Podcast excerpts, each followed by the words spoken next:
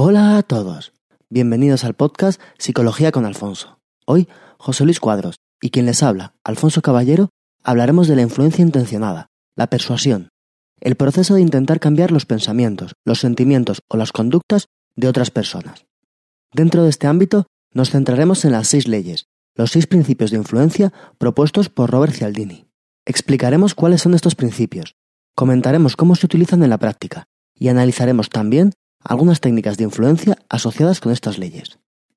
Como siempre, si tienen cualquier duda, comentario, si quieren hacernos alguna pregunta o proponernos algún tema, pueden escribirnos a nuestra dirección psicologiaconalfonso.com, dejar un comentario en nuestra página web psicologiaconalfonso.com, en iVoox, en iTunes o contactar con nosotros a través de las redes sociales. Psicología con Alfonso en Facebook y Alfonso-PSI en Twitter.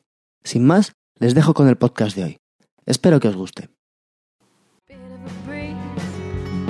Brightest April day. Southbound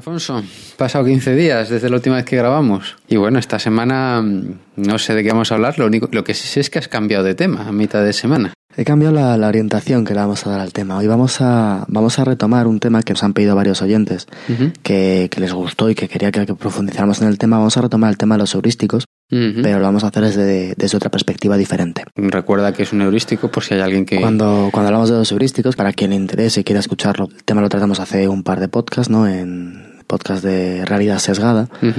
Los, los heurísticos, también, que también se conocen como atajos cognitivos, lo que son son pues, procedimientos de razonamiento, de pensamiento o de toma de decisiones simplificados que utilizamos en, en muchas ocasiones porque nos resultan, nos resultan útiles en nuestra vida cotidiana precisamente para, para simplificar esa toma de decisiones. En lugar de tener en cuenta toda la información que nos llega, tener que evaluarla, ver cuál de las decisiones es la más correcta y a partir de ahí pues dar una respuesta o dar una opinión o realizar una acción, lo que hacemos es utilizar estrategias de simplificación que hemos utilizado en otras, en otras ocasiones y nos ha ido bien. Por ejemplo, Pues, eh, por ejemplo, los estereotipos, Los son, un, son un ejemplo claro de, de heurístico.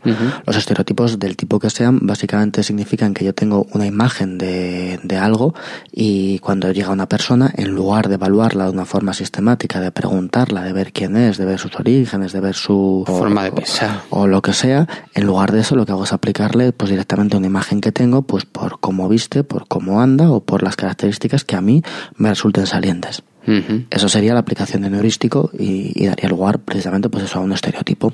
Esto es lo típico que cuan- cuando, ves una persona un poco mayor, canosa, con el pelo ahí desordenado, a ser posible con gafas y bata, es un científico y además es muy inteligente y es muy listo, ¿no? Como poco, si no es un genio. si se parece a Einstein, el tío es un genio. Sí, sí, sí. Aunque sea más bruto que... Esto es lo que vendría a ser un, un estereotipo, es decir, estás jugando eso porque en algún momento eh, te ha servido de utilidad y te ha simplificado ¿no? de alguna forma la vida. Cuando los heurísticos los, los aplicamos eh, y nos llevan a errores sistemáticos, es lo que decíamos que sería entonces un sesgo cognitivo. Esta teoría, bueno, ya hablamos de ella, que, que a Kahneman y Tversky le dieron el Nobel de Economía por, por esta teoría. Es verdad, me acuerdo.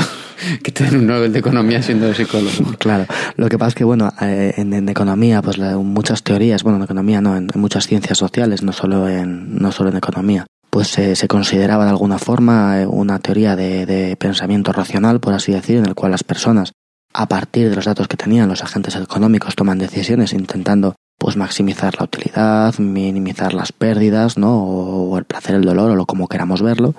Y, esto, eh, y Kahneman y Tversky lo que hicieron fue de alguna forma impulsar la teoría de una racionalidad restringida.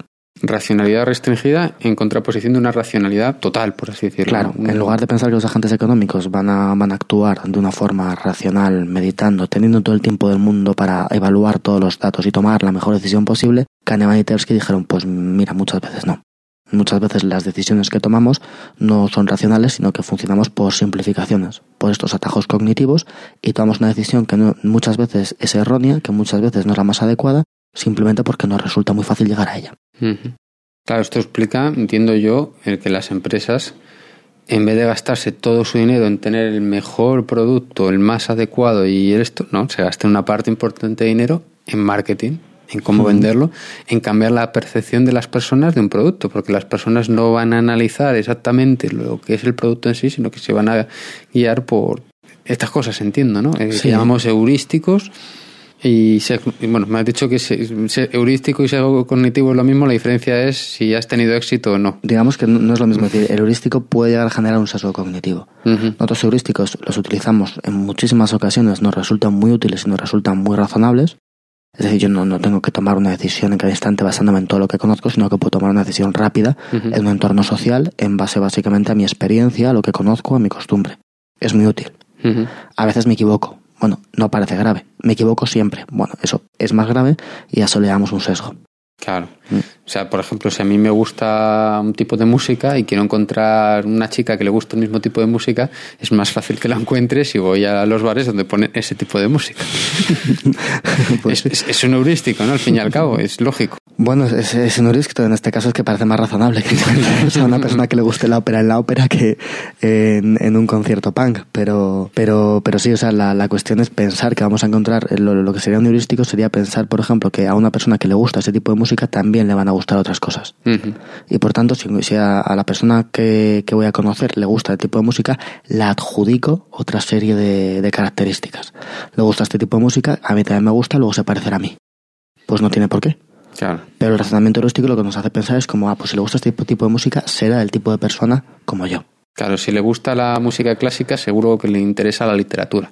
Pues mire usted, puede que no. No Puede tiene- que no le no interese tiene por qué. lo más mínimo y lo que le guste es, es qué sé, las matemáticas. O le guste O las carreras de coches. las carreras de coches o, o, la- o las pele- o el boxeo. Claro, pues eso sería el heurístico. Estoy asignando a esa persona en función de mi estereotipo una serie de características que la persona no tiene por qué tener y que de hecho no guardan relación con, con eso. Cuando el heurístico me ha servido muchas veces es que resulta que muchas personas que he conocido que le gusta este tipo de música les gusta también las mismas cosas que a mí, pues lo voy a seguir aplicando. Si siempre me equivoco, pues estoy cometiendo un sesgo porque estoy realmente equivocándome al juzgar la realidad. Sí, yo creo que, que está muy claro. Entonces, mm, vamos a hablar de, de esto y, y- y- Vamos a ver esto desde otra perspectiva.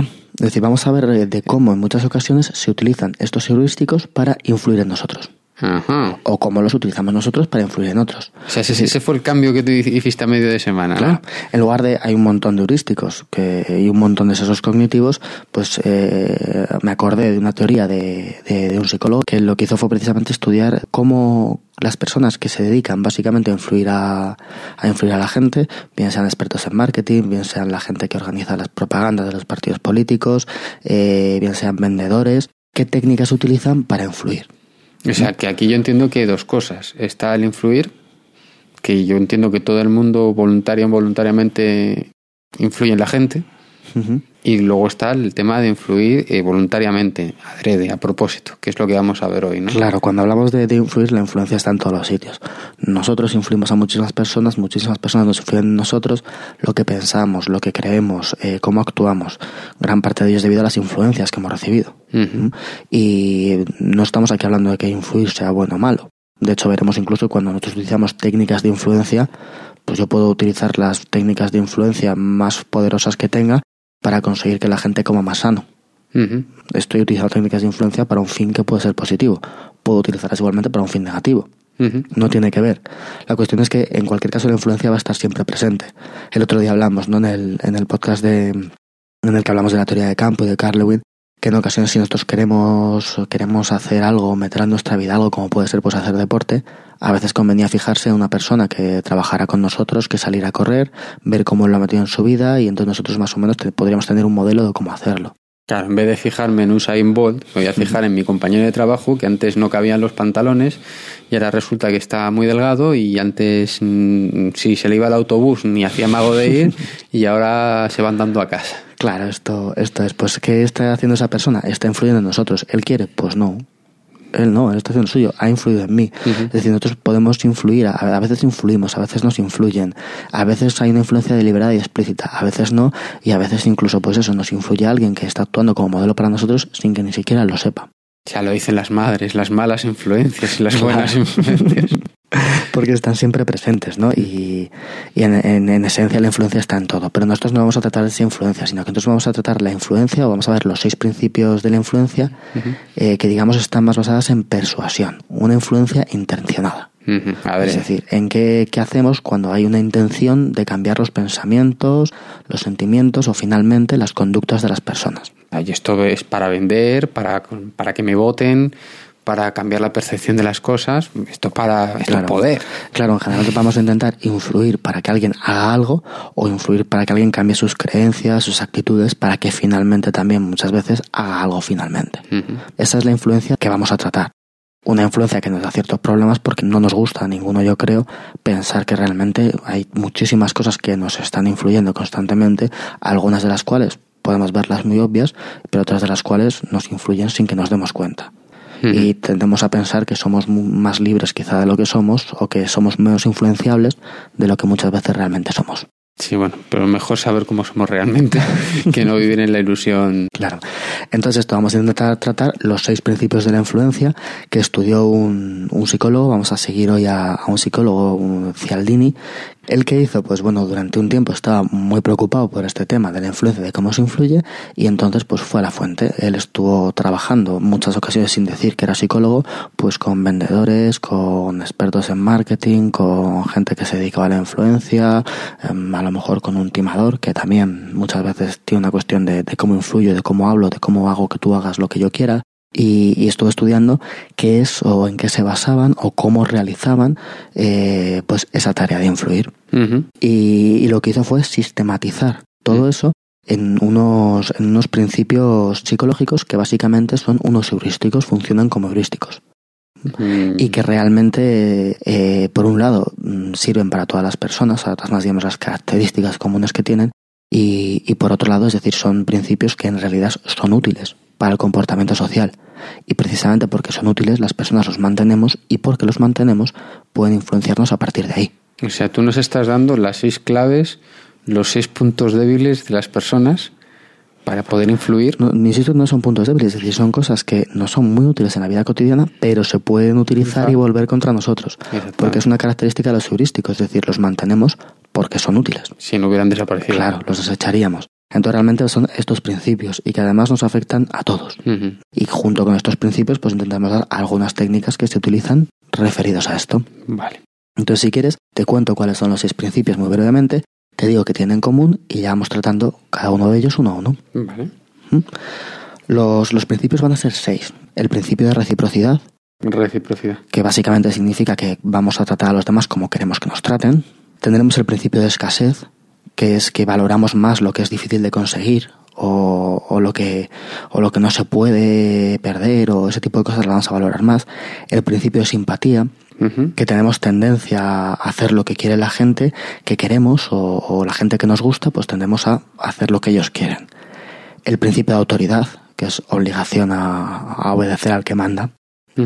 El principio de coherencia, que es ser congruente con nuestras actuaciones y con los compromisos que hemos adquirido en algún momento. Y por último, el proceso de, de validación social, que es la tendencia a actuar pues, de la forma, una forma semejante a la gente que nos rodea.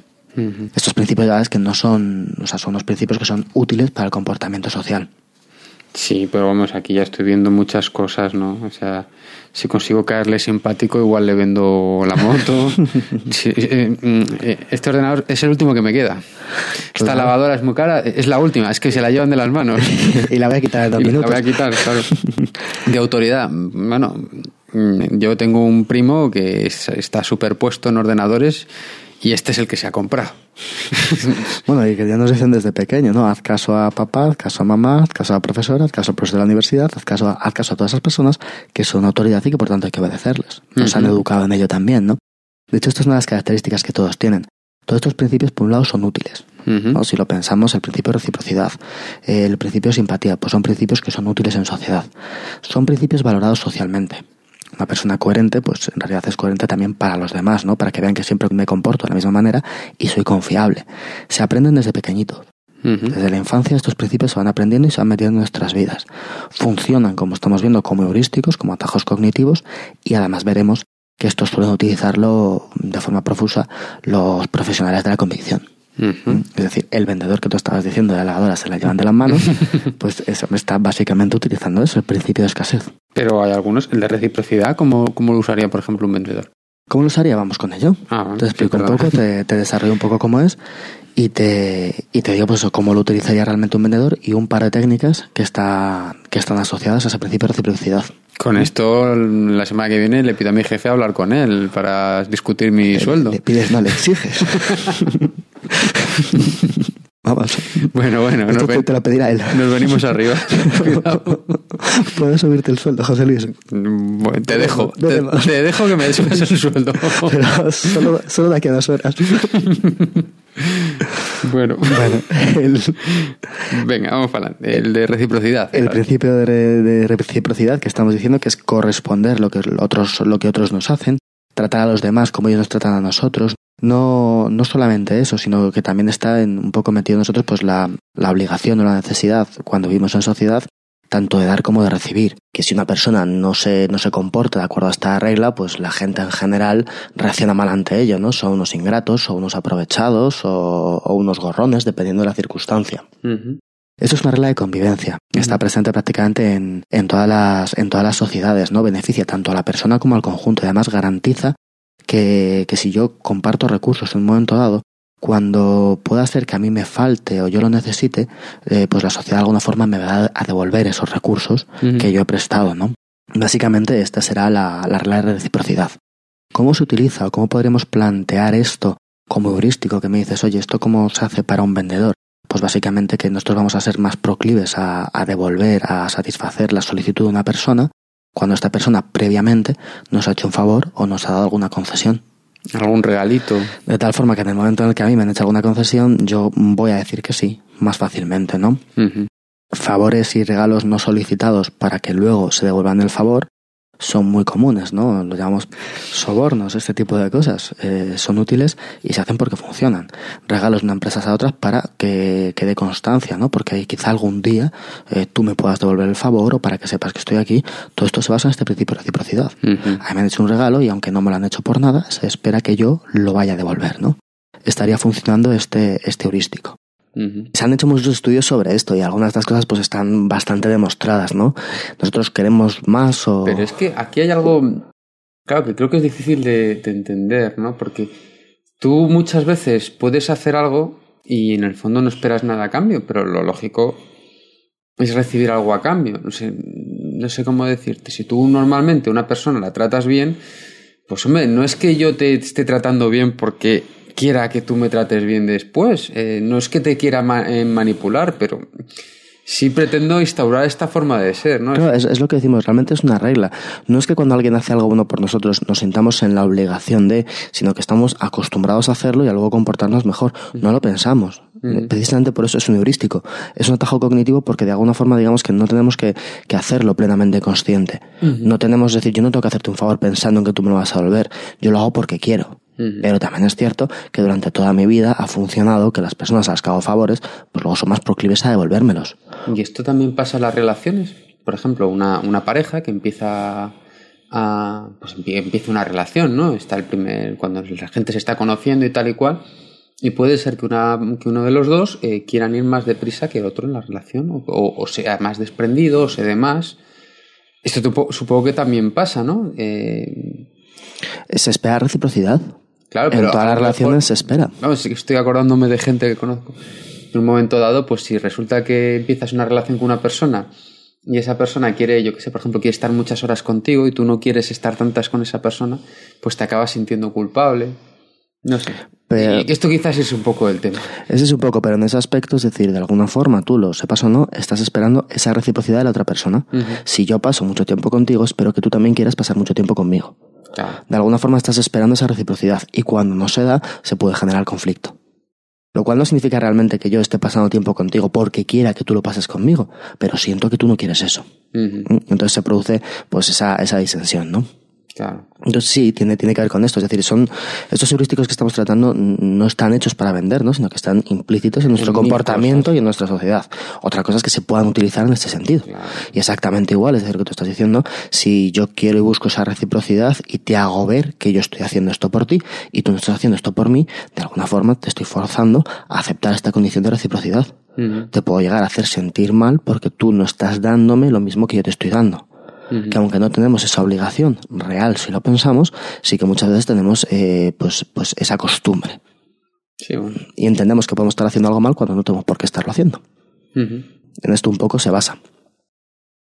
Cosas de este tipo que se han demostrado en distintos experimentos, pues eh, que queremos más a la gente que nos ha demostrado su simpatía. Cuando alguien ha sido simpático con nosotros, tenemos más tendencia a quererles o a apreciarles o a ser simpáticos con ellos. Tendemos a contar intimidades, a contar secretos a personas que nos han contado previamente un secreto o una intimidad. Es decir, es mucho más normal. Si una persona nunca me ha contado nada personal o privado, es mucho más raro que yo le cuente algo personal y privado. Mientras que si una persona me cuenta detalles de su vida, yo seré más, o sea, tendré más, más predisposición a contarle detalles de la mía. También hay un matiz maquiavélico, ¿no? Es decir, este no, me, no va a contar lo mío porque sabe que yo sé lo suyo. no, yo creo que sí, ¿no? Podría ser también. a no ser que este sea un paparache, en cuyo caso mejor no contamos nada. Claro, pues Pero- esa, esa- esa es otra, ¿no? Si yo soy un, un periodista, un entrevistador y quiero que se abra la persona entrevistada, me cuente ciertas intimidades o se abra más a mí, Empiezo yo. empiezo yo a contarle cosas mías que yo como no soy un personaje público, pues ya da igual, a mi vida no le interesa a nadie y a ver si consigo esa conexión para que la otra persona se olvide que le estoy Pues es- entrevistando. esto funciona. Eso funciona así. Claro, tenemos esa recepción, esa, esa predisposición a hacerlo, pero como nos lo han contado, pues la persona de alguna forma está estableciendo un clima de confianza y yo correspondo. Pero eso es peligroso, porque en un momento dado eh, también pasa, o sea, todos nos ha pasado alguna vez que alguna persona de, de buenas a primeras nos empieza a contar intimidades o cosas y ¿y por qué esta persona que no tengo confianza con él me cuenta estas cosas?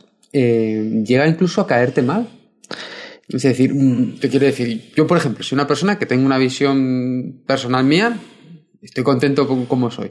Pero si me llega alguien, o sea, yo creo que es una persona a la que se puede confiar, pero si me llega alguien que no me conoce y de repente empieza a confiar en mí, pues digo, pero si no me conoce. Pero de alguna forma ahí esa persona se está saltando algunas normas sociales que tenemos, que es de dar un tiempo antes de adquirir cierta confianza. Ujú. Cuando una persona rompe, digamos, esa, esa norma social que más o menos tenemos todos asumida, pues de alguna forma digamos que uno, por decirlo así, sospecha.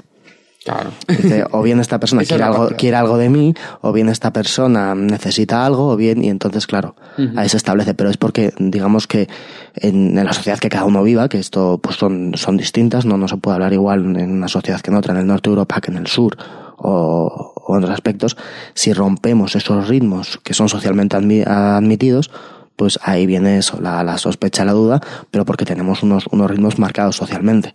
Uno no se hace el mejor amigo de una persona en media hora.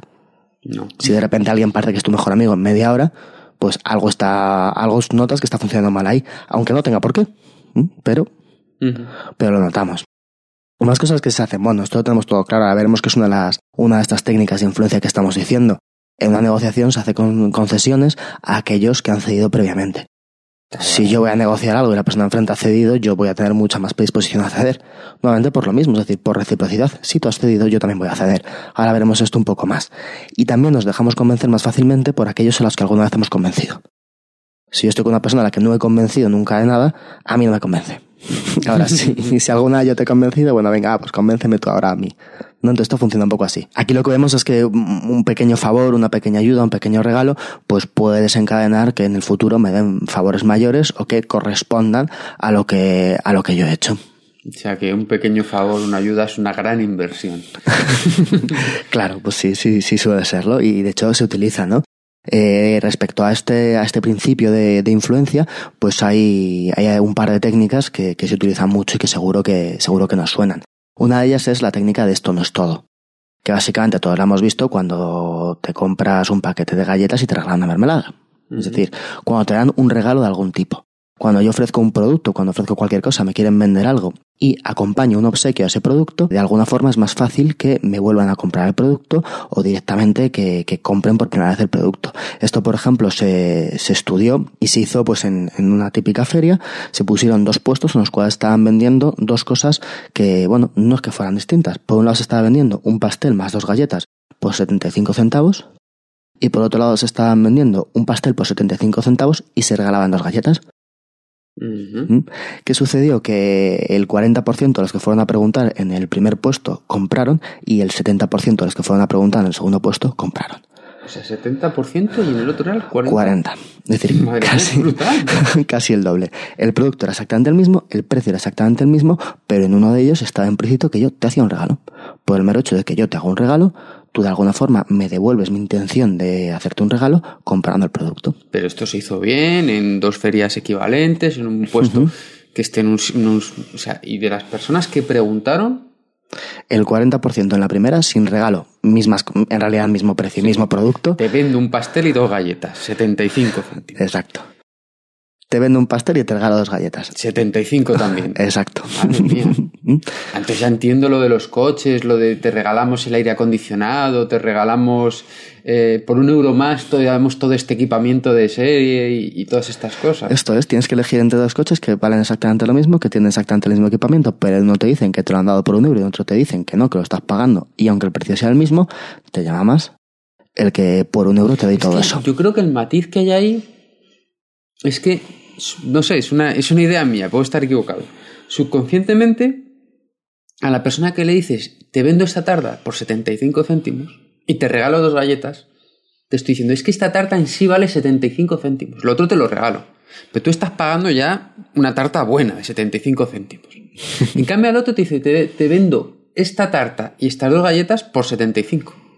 Entonces, al final lo que piensas tú es que la tarta vale 75 menos las galletas. O sea, te estás llevando una tarta peor. Puede ser, no, no digo que eso no esté, no, no esté influyendo. El efecto de comparación que veremos ahora con la técnica del portazo en la cara, que también funciona. La ¿no? técnica del portazo en la cara. La, la siguiente, pero bueno, tiene, tiene ese nombre que el que recibe el portazo, por cierto, es el que ofrece, ¿no? El que, no, es decir, el que intenta influir es el que recibe el portazo, que parece que es, que es horrible. Vamos, no deja de tener esto, pero se han hecho en otras circunstancias y, el hecho eso de dar un regalo predispone a la persona a, de alguna forma, el ser recíproco y el ofrecernos algo a cambio. Si estoy viendo un producto, lo que me puede ofrecer el comprador es comprármelo. ¿Mm? La otra técnica que estamos hablando, que es la del portazo en la cara, pues es la que, la que prácticamente todo el mundo utiliza, por ejemplo, cuando quiere negociar un contrato o cuando quiere negociar su sueldo. Esto también es de reciprocidad, ¿no? Esta también es de reciprocidad. Es lo que decíamos antes. Es una técnica de influencia que se basa en, en hacer una concesión a aquellos que han cedido previamente. Cuando una persona ha cedido, somos más proclives a ceder nosotros. ¿Qué hacemos entonces? Pues lo que te digo, cuando negociamos, comenzamos con una petición elevada y cuando, y cuando esta petición es rechazada, hacemos una petición menor que suele ser aceptada. O sea, el portazo es la primera... El portazo lo recibe el que hace la primera oferta elevada. O sea, yo voy. Quiero que me multipliquen por dos el sueldo. Estoy muy pesado con lo del sueldo. ¿Quieres, quieres que te multipliquen por 0,4 del sueldo. Y dices, multiplícamelo por 2. Claro. Entonces te dicen, no, No. Y yo, bueno, pues por 0,4. vale. Esto es. Esto nos lo están haciendo en España con el tema de la subida de, de la electricidad. Vamos a subir la electricidad un tropecientos por ciento. ¡Ah! Todos a la calle. Bueno, solo lo subimos esto. Y Exactamente. probablemente ese era el plan inicial. Exactamente, sí. O algo intermedio era, era el plan inicial. Pues esto es. ¿Qué sucede? Que como la primera ha sido rechazada, mm, como yo te he rechazado la propuesta, estoy, y tú has cedido, estoy más dispuesto a aceptar tu segunda, tu segunda propuesta. Es que parece que ya hay como una regla no escrita que lo justo está entre medias de las peticiones de las dos personas. Y no tiene por qué ser verdad. Entonces, pues nada, mi primera petición, que sea muy grande, sin pasarme, porque claro, como, le- como digo una barbaridad, me dicen, pues que ya ni hablo contigo, ¿sabes? O sea, no me siento a negociar. Pues mi primera petición tiene que ser muy grande para que ese punto medio se desplace más en la dirección que a mí me interesa. Si además veamos aquello del el heurístico de anclaje y ajuste que vemos en esos cognitivos, que era como una vez que una persona fija un valor para algo, el resto de personas empiezan a moverse alrededor de ese valor, aunque ese valor sea aleatorio.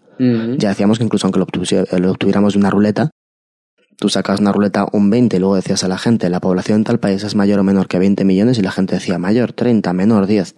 Y ha sacado, alrededor de 20. ha sacado un 20 en una ruleta. Si hubiera sacado un 70, la gente diría menor, 60, mayor, 80. ¿Mm? Entonces, esto, esto no sucede y, se, y esta creencia pues eh, pertenece a un heurístico. Esto no solo funciona así, ¿no? sino que aquí el principio de reciprocidad está, está presente porque nos estamos haciendo concesiones mutuas, Ujú. ¿m? de alguna forma, que no es solamente con dinero. Por ejemplo, Cialdini hizo un experimento en el cual, pues, eh, digamos que le daban, o sea, daban dos opciones a los estudiantes. Bueno, cogió dos grupos de estudiantes. A un grupo de estudiantes lo que le dijo es que el, el domingo iban a ir a un zoológico con un grupo de delincuentes juveniles, ¿no? Un, un, un programa de ayuda social. Y bueno, aceptó a ir un 17% de aquellos a los que se les dijo, ¿no? Porque los estudiantes pues no querían perder un domingo haciendo eso. A otros estudiantes lo que se les dijo es como, oye, ¿queréis participar en un programa de rehabilitación de delincuentes juveniles durante, durante dos años? Y todos dijeron, pues no, no, no, no queremos. Es decir, si solamente un 17% quería ir el domingo, estar dos años, pues no quería ninguno. Cuando le dijeron, bueno, y en lugar de eso, ¿qué os parece ir al zoológico un domingo? Y entonces ya quería un 50%. Aquí no hay, no hay dinero, nadie está obligando. Pero es que ahí está, con todos hemos sido estudiantes, que dices, uy, a alguno le va a caer. Entonces mejor me apunto a esta que es más sencilla que, que si no me meten en el tema de la rehabilitación todo el año. También puede ser, también puede ser. Sí, no, es que estas cosas son, son complicadas. Pero bueno, sin ninguna, sin ninguna obligación. Ahora, ahora vemos que eso también influye. En cualquier caso, no solamente es más efectivo, ¿no? Sino que la persona que, la persona que finalmente cuando has negociado el, el sueldo acepta, el estudiante que finalmente acepta ir el domingo al parque de atracciones, pues de alguna forma sienten que controlan la situación. Como han rechazado la primera, Mm, sienten que ellos están eligiendo. Y es una ilusión eso de que, con- de que Bueno, controlan la situación. En, en ninguno de estos casos es una ilusión. Nosotros, cuando nos- nosotros nos quieren vender algo, nos hacen alguna oferta, en realidad siempre controlamos o podemos controlar la situación. Nadie nos va a obligar a hacerlo. Pero de alguna forma, si yo te he dicho que no y luego veo una oferta que es mejor y la comparo y digo que sí, me siento más responsable de mi acción que si de alguna forma directamente tengo que decir sí, no y no hay una segunda. ¿No? Eso, eso está influyendo.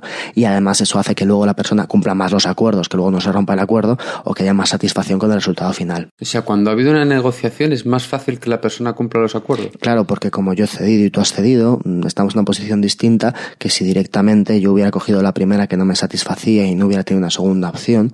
Eso, Claro, porque te sientes que has aceptado un acuerdo que te han timado.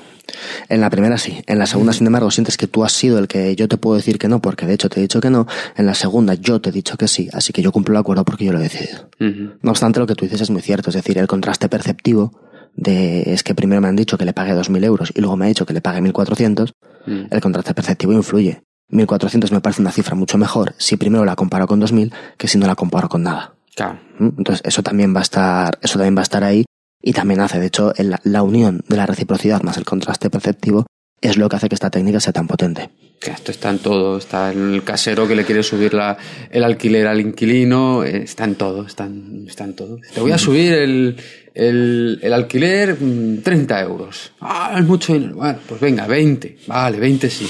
A lo mejor se conformaba con 10, ¿no? Y él probablemente igual quería 15. claro, pues esto es. Ahora, ¿qué condiciones tiene que cumplir esta técnica para que realmente funcione, para que para que tenga esta potencia de la que hablamos? Bueno, que es una técnica que yo creo que todos conocemos, quizá no con, con este nombre, ¿no? De portazo en la cara. Por un lado, que la primera petición no tiene que ser desmesurada. Si tu casero te dice 120 y luego te dice, venga, 20 me vale, tú dices, vaya. Es que eso te iba a decir. Te voy a porque yo- decir 10. Yo conozco casos a- a- aquí en España, ahora que está un poco el tema en, en recesión, que ha venido el casero a, a- Además es con un conocido de nuestro, de los dos, con David, que vino el casero a, a revisar el, el- el- el- el alquiler, les quería subir el alquiler y agarró este amigo nuestro, hizo un estudio de mercado y dice, no, no, no solo no me lo vas a subir, sino que me lo vas a bajar. Y al final no sé si se lo bajó o se lo, o se- o se lo mantuvieron. Entonces lo que dices tú, que la primera petición no puede ser... No puede ser desmesurada porque, claro, generas, pues generas la cosa. Lo segundo, las dos peticiones, pues ya decimos, tienen que ser semejantes y además tienen que ser hechas por la misma persona. ¿Cómo, cómo, cómo? Las dos peticiones que tienen que ser semejantes tienen que ser hechas por la misma persona. O sea, el... Si estamos negociando dos empresas y primero mando a uno y luego mando a otro, pierde potencia porque parece que estoy haciendo una negociación nueva. Si no estoy con la misma negociación que antes. Y una cosa muy importante que viene, que viene con esto que estabas diciendo de, del alquiler, y es que la persona que baja la oferta tiene que explicar por qué. Tiene que tener un motivo para bajarla. Porque si no es eso, es como, ah, pues simplemente es que me han hinchado el precio. La persona que baja la oferta, pero Claro, baja la si el, si el casero llega y dice, quiero subírtelo 45, Ujú. y tú dices, pues yo quiero que me pongas no sé qué, y el tipo al final acepta bajar eso porque quería ganar 15 o le valía 15, y al principio te ha dicho 30, te tiene que dar alguna explicación de algún tipo para decirte por qué acepta bajar 15. Claro, porque si no tú vas a desconfiar. es decir, Exacto. Este tío que venía diciéndome 40 y se Podía haber dicho 15, 80, podía haber dicho 200 y simplemente era para que yo aceptara Claro, esto, la ¿no? próxima Pues, vez que venga a hablar conmigo, pero esto es una cosa también que hacen como estrategia para en el futuro poder seguir negociando, ¿no? Bueno, vale, te lo bajo porque entiendo Claro. que la situación es un poco así, tal y cual. pero y- ese, ese porque es importante, hay Mm. que darlo. O sea, que la primera petición no puede ser desmesurada y que cuando bajemos, Expliquemos por qué lo por qué, porque si no estamos perdiendo fuerza de cara a una futura negociación. Claro. Y después no dejar pasar tiempo, a ser posible incluso en, en el mismo día hacer eso. Si dejamos pasar un tiempo, pierde fuerza. Si dejamos pasar tiempo desde que Desde que hacemos la primera oferta y la alta, la, la- que- la claro. que decimos que no debe ser desmesurada, y la nueva, la concesión, no tiene que pasar mucho tiempo, porque si no digamos que la alta se olvida. Y nuevamente es como si se comenzara una negociación nueva. el efecto de uy, que Claro. me lo sube no sé cuánto y ya me tengo que ver moviendo todos los muebles. Y- ya yo, yo vuelvo, me parece demasiado y yo ya he pensado que es demasiado y digamos que vuelvo a iniciar otra, ¿no? Si dejo pasar mucho tiempo, la persona con la que estoy negociando inicia una nueva negociación, de alguna forma. Vale. Portazo Esto- en la cara. Pues este sería el primer principio, ¿no? El principio de reciprocidad. El segundo principio sería el principio de escasez, que lo más valioso, lo menos accesible, eh, lo queremos más. Se basa básicamente en esto, en que las oportunidades que están fuera de nuestro alcance o que son difíciles de conseguir, las damos más valor. Y, y bueno, se da fundamentalmente por dos razones. Primero, porque hemos asociado lo valioso, muchas veces también lo caro, a aquello que está fuera del alcance de muchas personas. Lo exclusivo, lo caro, lo, lo- o sea, lo exclusivo, lo, lo que te diferencia porque no tiene nadie más. También tiene mucho que ver con esto, con el autoconcepto de una persona y tener algo caro o algo que parece exclusivo, de alguna forma parece que aporta algo a la personalidad de la persona. Te diferencias del resto de la gente. Exactamente. Y también porque cuando algo no es accesible se incrementa el deseo de tenerlo. Esto eh, tiene, tiene mucho que ver con la teoría de la reactancia psicológica, como tampoco Reactancia reactancia, que tampoco vamos a tratar en profundidad. Pero bueno, cuando una persona siente de alguna forma una falta de libertad, en este caso la falta de libertad sería no poder conseguir algo que parece valioso, esa persona ve que no tiene la libertad de conseguirlo y por tanto siente esa libertad coartada, hace mucho más esfuerzo por recuperarlo. Es decir, estamos dando más, estamos dando más valor a aquello que parece que no podemos conseguir porque de alguna forma coarta nuestra libertad de tener cosas, de conseguir eso o de... Pero eso es porque yo me obceco en tener eso que no puedo tener. Y le voy a dedicar un tiempo, un esfuerzo, incluso si es una cuestión económica, un dinero que no lo vale. Claro, somos reactivos a eso y de hecho si esa cosa hubiera estado a mi alcance durante X tiempo, pues a lo mejor no me interesa lo más mínimo, pero en el momento en que deja de estar a mi alcance, me empieza a interesar. Bueno, pasa con las cosas y con las personas. Muchas También. veces eh, hay alguien que está muy de- detrás de una persona, que, que quiere ser el amor de su vida, está convencido y cuando ya tiene esa persona, en nada de tiempo, pues ya no le, ya no le llama nada, ¿no? Esto es, esto es lo que sería así la, la, la, la reactancia psicológica. También hay personas que no son, no tienen esa reactividad, es decir, que son más objetivos a la hora de hacerlo. Y ahí está también el arte de, de los chicos, las chicas, de hacérselos interesantes, ¿no? Para decir, no sé si me explico, estás, Sí, sí, sí. estás fuera de mi alcance. También en cualquier caso decir esto no, no pasa siempre, ¿no? Que alguna me dicen, no, no, es que esto es intrínseco y entonces todas las personas con, bueno, pues hay, es, es decir, la reactancia sí pasa siempre, pero no todas las personas se sienten tan llamados por eso, por ejemplo, una relación de pareja. Esto también me sucede mucho, por ejemplo, con la censura o con prohibir algo. En cuanto Las- algo, todo el mundo lo quiere. Las drogas en la adolescencia es algo prohibido, es algo que no se puede tener. En la adolescencia somos más reactivos y de esta forma todo aquello que está prohibido nos lleva mucho más. Cuando, cuando se censura un libro o una película, de repente la gente quiere leerlo mucho más claro. ¿no? y se lee mucho más, a pesar de que ese libro, si no hubiera sido, de hecho esto se ha probado, es decir, si, si ese libro no hubiera sido prohibido, no hubiera interesado lo mismo. Y no solo eso, la opinión sobre ese libro mejora Opinión mejora. mejora, es decir, libros que la gente no se ha leído y, y bueno, experimentos que se han hecho es como, bueno, ¿y qué opinas de un libro que hace así y tal y es de esta forma? Bueno, pues, pues, pues según me cuentas le pondría un 6. ¿Qué opinas de este libro prohibido? Que es así de esta forma. Bueno, pues según me cuentas le pongo un 8. ¿No? Es decir, esto, De esto nos influye. La opinión sobre un libro de una persona que no se lo ha leído. Claro, pero, pero no, no, y, de- y también de la otra forma, ¿no? Sino que simplemente el hecho de estar prohibido hace que le demos más valor, porque es más inaccesible. Es algo que de alguna forma me cuesta conseguir. Sí, es verdad. Yo recuerdo algún grupo de música que si le habían prohibido alguna, alguna canción aquí en España en la época de la censura, pues fíjate todos los años que han pasado y aún te lo vendían. Y esta canción fue censurada en la época de... Claro, se utiliza mucho y censurada no sé qué y prohibido en tal sala y en este país no lo han dejado. Entonces se utiliza como argumento publicitario. ¿Mm? Entonces esto, esto funciona. La gente tiende además a creer más en esas cosas prohibidas, aunque no las conozca incluso, ya te digo. La es decir, que... cree más en las cosas, Porque es que parece que... Claro, es que... Pues que es complicado al final. Es complicado, pero bueno, esto influye. Influye también, por ejemplo, que se ha estudiado bastante en los juicios. Se han hecho estudios en juicios en los cuales, eh, pues de alguna forma todos hemos visto, ¿no? Alguna, alguna película americana, estos juicios con personas en los cuales es como, bueno, se le pide al tribunal que no tenga en cuenta estas pruebas, ¿no? esto, esto lo hemos visto. Cuando se han hecho estudios de esto, resulta que al tribunal que se dijo que no tuviera en cuenta esta prueba, que parecía inculpatoria, era un simulacro, pero no parecía inculpatoria, puso penas más altas que a los que no se les dijo nada. es decir, no tengan en cuenta esto, si todos lo apuntaron. no tener en cuenta, subrayar, subrayar, subrayar. Y luego lo tenían más en cuenta que aquellos a los que no se les había dicho nada.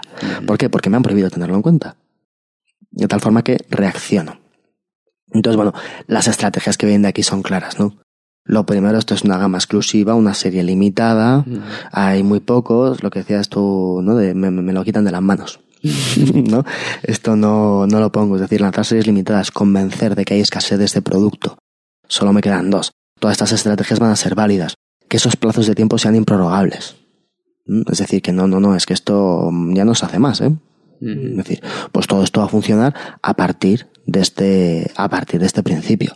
Poner precios altos a las cosas. Si yo me pongo un precio muy alto, resulta que yo soy mejor que ese que se pone un precio bajo. ¿Por qué? Porque tengo un precio alto. ¿Eso es un motivo suficiente? A priori no. Bueno, también se dice eso de que si tú no te valoras, no te va a valorar nadie. Pero bueno, en, en este caso es eso, ¿no? Que hay, que hay más cosas que podemos mirar para ver si ese producto que vamos a comprar, sea del tipo que sea, realmente vale ese, vale ese precio. Y al final y al cabo, volviendo a... Me dices, ¿por qué me tiene que usted que elegir a mí y no a otra persona? Porque yo te, le aporto una serie de cosas que no se las va a aportar. ¿no? Porque mi producto tiene una serie de cosas que no se lo da, o sea, no hay sustituto. Claro, ahí pues ahí sí, ahí es un motivo mejor que simplemente ponerle un precio elevado, ¿no? Pero bueno, funciona. El tercer principio eh, es el principio de autoridad.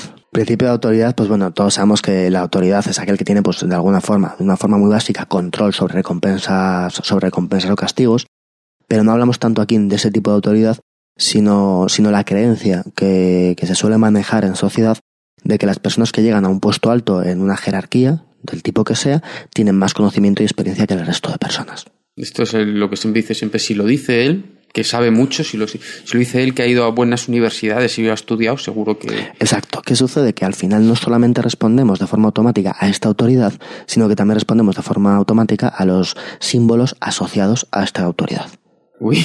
Y es en esos símbolos asociados donde muchas veces se van a basar estas técnicas de, de influencia. Esto me está recordando una, una vez me contaste de un estudio que se hacía de, de cómo respondía las personas a, a, a lo que le decía un, en función de si llevase bata o no llevase bata la persona. Esto que... es el, el, experimento de Milgram. Eh, sí, ese, es tremendo. Que- el de, que- los, de los calambrazos, ¿no? Un experimento que consistía básicamente en que, bueno, pues se cogía una serie de, bueno, de, de voluntarios. Había un, un experimentador que era alguien que llevaba una bata blanca.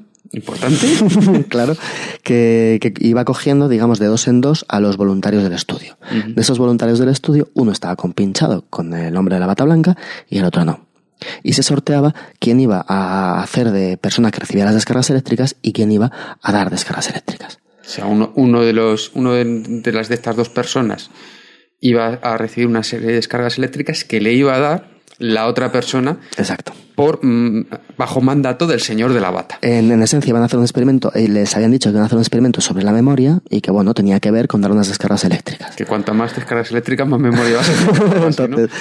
Y entonces el que recibía las descargas eléctricas. Estaba compinchado con el entrevistador para que no la recibiera.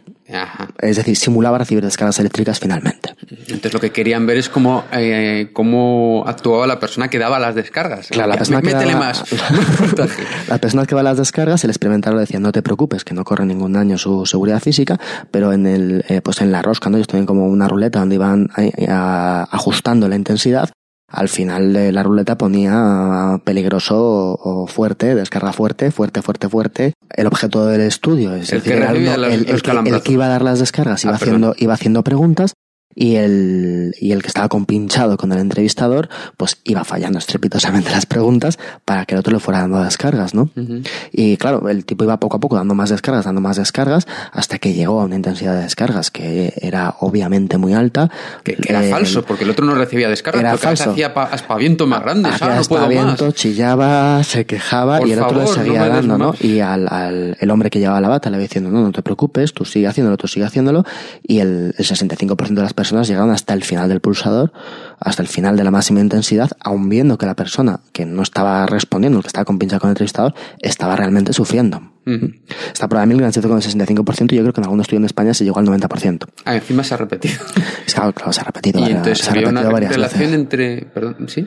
O sea, vamos, se repetido varias veces, sí, sí. Y había alguna relación entre llevar bata, no llevar bata y. No, no, vamos, que el tipo, como llevaba bata al experimentador, en- vamos, como el experimentador tenía esa autoridad de yo soy un científico, yo sé lo que hago, sigue haciéndolo, el hombre no tenía problema de infligir daño a una persona porque un científico se lo decía. Madre. Y es, es indiferente. Es decir, ¿qué qué más me da que sea un científico y estoy haciendo daño a una persona? Yo no quiero hacer daño a una persona. Mm. Me niego a seguir con este experimento, ¿no? Es una opción que cualquiera puede tomar porque estoy viendo que estoy haciendo sufrir a alguien. Digamos que si en vez de llegar un tío con bata, llegase un, alguien que le entendiésemos como cualquier fulano de a pie, ¿y ¿por qué, le voy a, por qué voy a, yo a, a freírle el cerebro a este, a este pobre señor? Solo porque no sepa cuál es, cuál es la capital de, yo qué sé, de, Sí, sí, de- de- del de país que Estados sea. Unidos, por muy grave que sea. Claro, claro, pues esto es lo que sucedía, ¿no? Y era simplemente por ese símbolo de, de- de poder de conocimiento de, de- de una bata. ¿Mm? Entonces, bueno, la- las técnicas que van, a, que van a utilizarse aquí, pues claro, se necesita suscitar una respuesta automática a los símbolos de autoridad. ¿Vale? Que es lo que tenemos. Esto también, todas más que decimos de las batas. Hombre, ahora yo creo que está menos de moda, pero yo recuerdo una época donde había muchos anuncios de detergentes donde un actor con bata nos explicaba lo bueno que era. Era el, el químico que había hecho la fórmula maravillosa de Ariel, Eso- el... Eso luego se empezó a hacer, tú ves, ¿no? Que abajo aparecían unos titulitos donde te decían, este hombre es pues un encargado de un laboratorio de no sé qué, o este es un experto en tal. Pero hubo una época que ahí no había ni letrero ni nada. Eso simplemente era un actor que llevaba una bata blanca. Y el actor decía, no, yo en esto, yo confío en esto. Y dice, bueno, llevo una bata blanca y confío en esto. ¿Cómo no voy a comprarlo, no? Entonces, bueno, tenemos tres tipos de símbolos especialmente eficaces. El primero son los títulos académicos. Es decir, esto da credibilidad. Bueno, pero a ver, porque la gente cuando estudia una carrera se tira un montón de años ahí, también sirve de algo, ¿no? Claro, el problema es, bueno, son, son varios problemas. Primero, por ejemplo, que, que ahora uno basta con que abra internet y ves qué cursos, y por ejemplo ahora hay un montón de cursos que no, no hacen ningún examen, no pasas ningún tipo de pruebas y que no, te, no, eres un, no es un curso de marketing, ¿no? Sino que a ti te da una titulación de experto en marketing. O experto en no sé qué, o experto en... Eh, ¿Por qué hacemos eso? Es decir, ¿por qué no simplemente yo tengo un curso muy bueno en marketing, sino que yo lo que tengo es un título que me dice que soy experto en marketing? Y a lo mejor el del curso dura 150 horas. ¿Una persona es un experto con 150 horas? Mm. es relativo. Pero sabemos que si ponemos experto en el título, va a tener más prestigio que si no lo pongo. Mm. O exactamente igual, por ejemplo, un fenómeno que durante mucho tiempo creo que ha sucedido en algunos países, ¿no? Cada países tienen sus, sus opinadores. En Francia, por ejemplo, eh, los filósofos son invitados a hablar de cualquier tema. Y se considera que porque son filósofos hacemos caso a su opinión aunque hablen de economía, por poner un ejemplo. Claro, y no tiene por qué saber. Y no tiene por qué. O al revés, ¿no? En cualquier tertulia que tú pongas, Yo tengo mi título de, de, de filosofía, de que he estudiado mis años y sé mucho de Kant, de Hegel, de Hume y todos estas. ¿Por qué narices voy a tener que saber yo sobre, sobre la economía? De... Que puede ser que sí, ¿eh? Pero claro, Sí. que es lo que sucede? Que todos hemos visto un programa de televisión donde llevan a una serie de gente que son unos expertos, pero fascinantemente son expertos de todo lo que se puede hablar. Es verdad, hay algunos que siempre están. ¿no? Es decir, ¿por qué? Porque yo soy experto. ¿Por qué? Porque tengo un título. Y dices, bueno, pero tu título te capacita para hablar de todo lo que se puede hablar en el mundo. Y de hecho, cuando, cuando a lo mejor llevan a alguien que dice, no, yo de esto no sé, se le mira mal. ¿No? A la persona que dice, no, yo de esto no voy a opinar porque realmente no lo sé, no tengo datos, parece que es un iletrado. Mm. Cuando a lo mejor es el único que realmente Está siendo honrado. está siendo honrado en, honrado en esto, ¿no? Bueno, es un símbolo de, de poder, ¿no? Los títulos académicos, ese prestigio académico que muchas veces se, se utiliza. Lo cual no cabe duda que si hay una discusión sobre historia de la filosofía, se recurra a un filósofo, como es lógico. Y que haya muchos filósofos que sepan más de economía que otras personas y que haya un economista que se haya preocupado mucho por saber de política y otro montón de cosas. ¿no? Sí, sí. no, no queremos decir, pero vamos, que esto, que esto se utiliza en muchas ocasiones de forma indiscriminada, ¿no? Mm. La, la expertitud de las personas y de hecho en, en algunos en algunos sitios incluso ya hay, hay cursos de hay cursos de, de, de opinadores no es Cursos decir de de, digamos de alguna forma de tertulianos no de cómo ir a un sitio y hacer que tu opinión influya sin necesidad de saber sobre lo que estás opinando Juez descorazonador, ¿eh? un poco Madre mía. Un poco, O sea, ¿no? nos- La- hemos llegado a un punto que nos da igual cuál es la verdad, nos da igual cuál es el objetivo del. Muchas veces el objetivo de una tertulia no es ninguna verdad, sino es tomar una decisión. O sea, nos da igual la verdad, nos da igual tomar la mejor decisión. Lo que nos importa realmente es provocar adhesión a nuestras ideas. a y, el- cómo lo hago vendiendo que soy un experto en eso mediante mediante este mediante este respeto a símbolos de poder de poder de opinión, de lo que sea. Si yo he salido siete veces en ahora vemos que esto también tiene que ver con la simpatía. Si yo he salido siete veces en televisión, defendiendo distintas opiniones, tengo más crédito que alguien que no ha salido. Mi opinión tiene que ser más válida, realmente, ¿no? Claro, Por ejemplo, tu opinión en fútbol es malísima. En psicología, pues la tendremos en cuenta. Eso es una opinión tuya que excluiré. Pero esto es, es decir, no, no tengo por qué ser un experto de todo lo que habla, ¿no? Y porque haya estudiado una cosa, no tengo por qué saber de todas. Esta es la cosa. Otro, otro símbolo de poder que todos entenderemos, pues es la indumentaria. Lo que hemos dicho, la bata blanca, eh, el hecho de llevar un buen traje ayuda a un timador a timar. Los títulos, la indumentaria. Los adornos asociados al estatus, del tipo, del tipo que sea, llevar un reloj caro, un coche de no sé qué, hace que, que de alguna forma se respete más. De hecho, es- esto se ha hecho. Se ha hecho, por ejemplo, no de, del tiempo que tarda la gente en, en pitar a un coche que no arranca tras ponerse en verde un semáforo. Y resulta que si el coche es viejo y malo, la gente pita mucho antes que si el coche es nuevo y caro. No sé. Tal cual. Pues yo los coches caros, cuando. Porque, ¿Qué pasa? Que se cree que porque tiene un BMW un Mercedes puede saltarse el semáforo cuando le dé la gana. No saltárselo, no esperar. O, sea, O, o al revés, sí, cualquier cosa de estas. Al cambio le ves con el cochecillo, bueno, pues gente, pues en los, en los estudios que se, ha, que se ha hecho es al revés. Se sigue más, por ejemplo, cuando una persona se salta un semáforo en rojo, es más seguida una persona que va bien vestida y con un buen reloj y este tipo de cosas que una persona que va peor vestida según la, la opinión de la sociedad o lo que sea, se le sigue menos. Ah, pero bueno, es que normalmente no, yo no veo al tío que va en el coche, no veo si va bien vestido. No, no, no, cuando se salta un semáforo andando. Ah, perdón. ¿Quién le sigue, no? Que hay veces que una persona salta un semáforo en rojo y de repente la gente es como, "Ay, pues ya se podrá cruzar, ¿no? Y, y vamos detrás. ¿Quiénes le siguen? Claro. Pues cuando va mejor vestido, cuando tiene más símbolos de estatus, cuando tiene esas demostraciones de poder, es más seguido que... Que si lo cruza alguien con barba de dos semanas, pelo largo y que encima va dando tumbos. Es, exactamente. Y también se atiende, por ejemplo, más a la petición de una persona que va de uniforme que, que si va de paisano. Pero que se atiende más a la petición, no queremos decir en una calle, ¿no? Que te para una persona de uniforme. Sino, oye, ¿te importaría echarme una mano con, con el coche que aquí se me ha quedado calado en el garaje? Si vas de uniforme, soy más proclive a ayudarte de alguna forma que si no. Si, si va de uniforme, ¿quién nos lo pide? O sea, si llega un policía que se le ha roto el coche, o si Claro. llega un bombero, un... ayudamos con más facilidad. Esto es. Todo con esos símbolos relacionados de alguna forma con el poder, con el estatus. Ah, y esto se utiliza para timar. También, Me cojo un traje de policía y me... Madre mía. también, también. O sea, que somos, somos animales de símbolos. Somos bastante simbólicos, sí. El cuarto principio es la simpatía. Ah, El principio psicológico que subyace a la simpatía como mecanismo de, de influencia tiene que ver con, con- con un componente afectivo, ¿no? Con que nosotros, cuando estamos en un estado agradable, cuando nos sentimos bien, cuando estamos contentos de alguna forma, por un lado somos más fáciles de convencer, y por otro lado también, eh, un poco con un condicionamiento, eh, asumimos que las cosas que nos están pasando tienen que ver con esa alegría que yo tengo.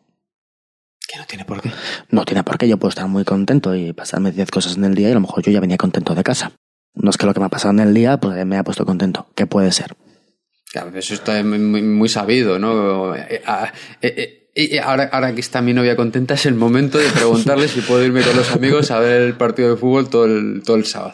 Sí, claro, lo que pasa es que cuando hablamos de, de cómo utilizar esto como mecanismo de influencia, lo que haremos será recurrir a todos los recursos que tengamos para conseguir poner a la persona a la que queremos influir en ese estado. Que caerle simpático a quien tiene que decidir. Exactamente. ¿En qué nos basaremos? Pues nos basaremos en el atractivo físico, en la semejanza, en dar elogios y halagos y en la familiaridad. ¿Mm? Semejanza. Porque entendemos que... Soy eh, como tú, tú me entiendes. Claro, porque somos más proclives a acceder a una petición de un amigo o de una persona que nos resulta agradable que de una persona cualquiera, un desconocido. La primera de estas, de estas cosas que decimos que se utilizan es la, la belleza, ¿no? El, el atractivo. Esto ya hemos hablado varias veces que tiene mucho que ver con el efecto halo. La tendencia que tenemos las personas, que no deja de ser un sesgo, ¿no? Un, un sesgo derivado neurístico, de asociar valores positivos a alguien porque uno de los rasgos de esta persona nos resulta positivo y saliente, nos damos mucha cuenta. Entonces, si vemos a alguien que, que es atractivo, pues además pensamos que es inteligente, además pensamos que es honrado, además pensamos que es bueno. Bueno, también está el estereotipo de, por ejemplo, de que las chicas guapas son tontas. Y es, y es justo lo contrario, no tiene por qué, ¿no? Mm, Claro, claro. Pero bueno, en, en esencia el efecto halo, incluso así, se le atribuyen características positivas. Sí. Aunque quizá eh, hayamos caído en estereotipos no muy fundados, en la cual justamente igual no atribuyes inteligencia, sí se suele atribuir a otras cualidades. En cualquier caso, también estamos hablando más que simplemente de belleza, yo creo de atractivo. Ah. Y no solo eso, es un rasgo saliente positivo. ¿Mm? Es decir, no, no solamente eso. Si una persona es muy inteligente, me he dicho alguna vez, pues la gente va a pensar que además tiene otras, otras características buenas. Sí, porque va a ser honrado. ¿Por qué? Mm, Por Porque es ejemplo. muy inteligente y es una persona sin ningún tipo de escrúpulo. Exacto. Y esto además lo hemos visto, ¿no? De acuerdo que, que hablamos un día, ¿no? De que las personas pues que parecían más atractivas recibían un mejor trato judicial. Tenían condenas, condenas más cortas. Tienen más probabilidades de recibir ayuda en un momento determinado. Eh, los políticos atractivos son más votados que los poco atractivos. Ujú. Incluso se les atribuyen otras cualidades. Entonces han hecho muchos estudios. Por ejemplo, que antes hablabas de coches, pues hizo un estudio en el cual un coche iba acompañado de, de un, de un modelo que estaba allí con el coche y, y resulta que no era una cuestión de que el coche gustara más o menos, sino que el coche cuando iba acompañado con el modelo y se presentaba al grupo de personas, las personas le decían que era más veloz, que tenía un diseño más atractivo y que parecía más robusto que cuando iba sin el modelo, ¿no? Y era, La típica foto del deportivo con una chica impresionante al lado, ¿no? Sí, pero la cuestión era eso, es decir, no es que dijéramos, no es que me parece más bonito, no, no, es que ese coche parece más, más veloz que ese otro y parece más fiable que ese otro. ¿En Es como, estamos, claro, estamos extrapolando a partir de la Eso se ha imagen. medido realmente, que la gente llega a pensar que un coche, so- solo porque te lo presenten con una chica muy guapa al lado, el coche va a ser Más veloz. más veloz. Sí, Yo sí. pensaba que simplemente estaba la, la llamada a, con este coche vas a tener la chica. Por un lado está esa llamada, pero por otro lado está eso, que extrapolamos. Lo que estamos viendo es decir, vaya, esto, esto es atractivo, ¿no? La chica que está junto al coche es atractiva. Conclusión, el coche es atractivo. Conclusión, como es atractivo, tendrá mejores características. Madre mía. Entonces, ese es el efecto halo que, claro, se, se utiliza ¿no? en muchas empresas. Si quieren comerciales, el aspecto físico influye en la contratación de comerciales. Entonces tienen que tener buena presencia que piden, ¿no? En la sociedad Claro. de trabajo. Pues esto es, es, es por este motivo. Más cuestiones, pues, la semejanza de opiniones. Que en aficiones, en, en dónde hemos vivido. De hecho, la semejanza de opiniones, eh, o el encontrar algo en común, eh, por ridículo que sea ese algo en común. Es decir, en el momento en que dos personas ven que tienen algo en común, de alguna forma pertenecen al mismo grupo. Claro. Esto se ha estudiado bastante con los estudios de grupo mínimo de, de, de, de Tagfel, pues es decir, cualquier cosa por tonta que sea. Es decir, jo, pues yo coleccionaba cromos de la vuelta al mundo en 80 días. Ah, yo también. Pues entonces ya tenemos algo en común. Pues no, no tenéis nada en común. no tenéis absolutamente nada en común. Pero eso ya genera cercanía. De tal forma que es muy común que un vendedor, pues, eh, diga, ah, ¿y tú de qué barrio eres? Ah, pues yo tenía un amigo que era de ese barrio. Eh, Ya tenemos algo en común. ¿Tenemos realmente algo en común? Pues no, pero eso genera cercanía y hace que seamos más proclives a ser influenciados por esa persona o a decir que sí a esa persona. Pero, por ejemplo, si yo soy un profesor en un, en un colegio o en un instituto y yo en mi época de colegio-instituto me gustaba jugar al baloncesto, eh, voy a ver, voy a, ser- voy a corregirles con, de forma más benévola a los chavales que sé que juegan al baloncesto. Si el- no, pero si el chaval que juega al baloncesto viene a pedirte algo, igual reaccionas mejor ante él que si es un chaval que juega al fútbol.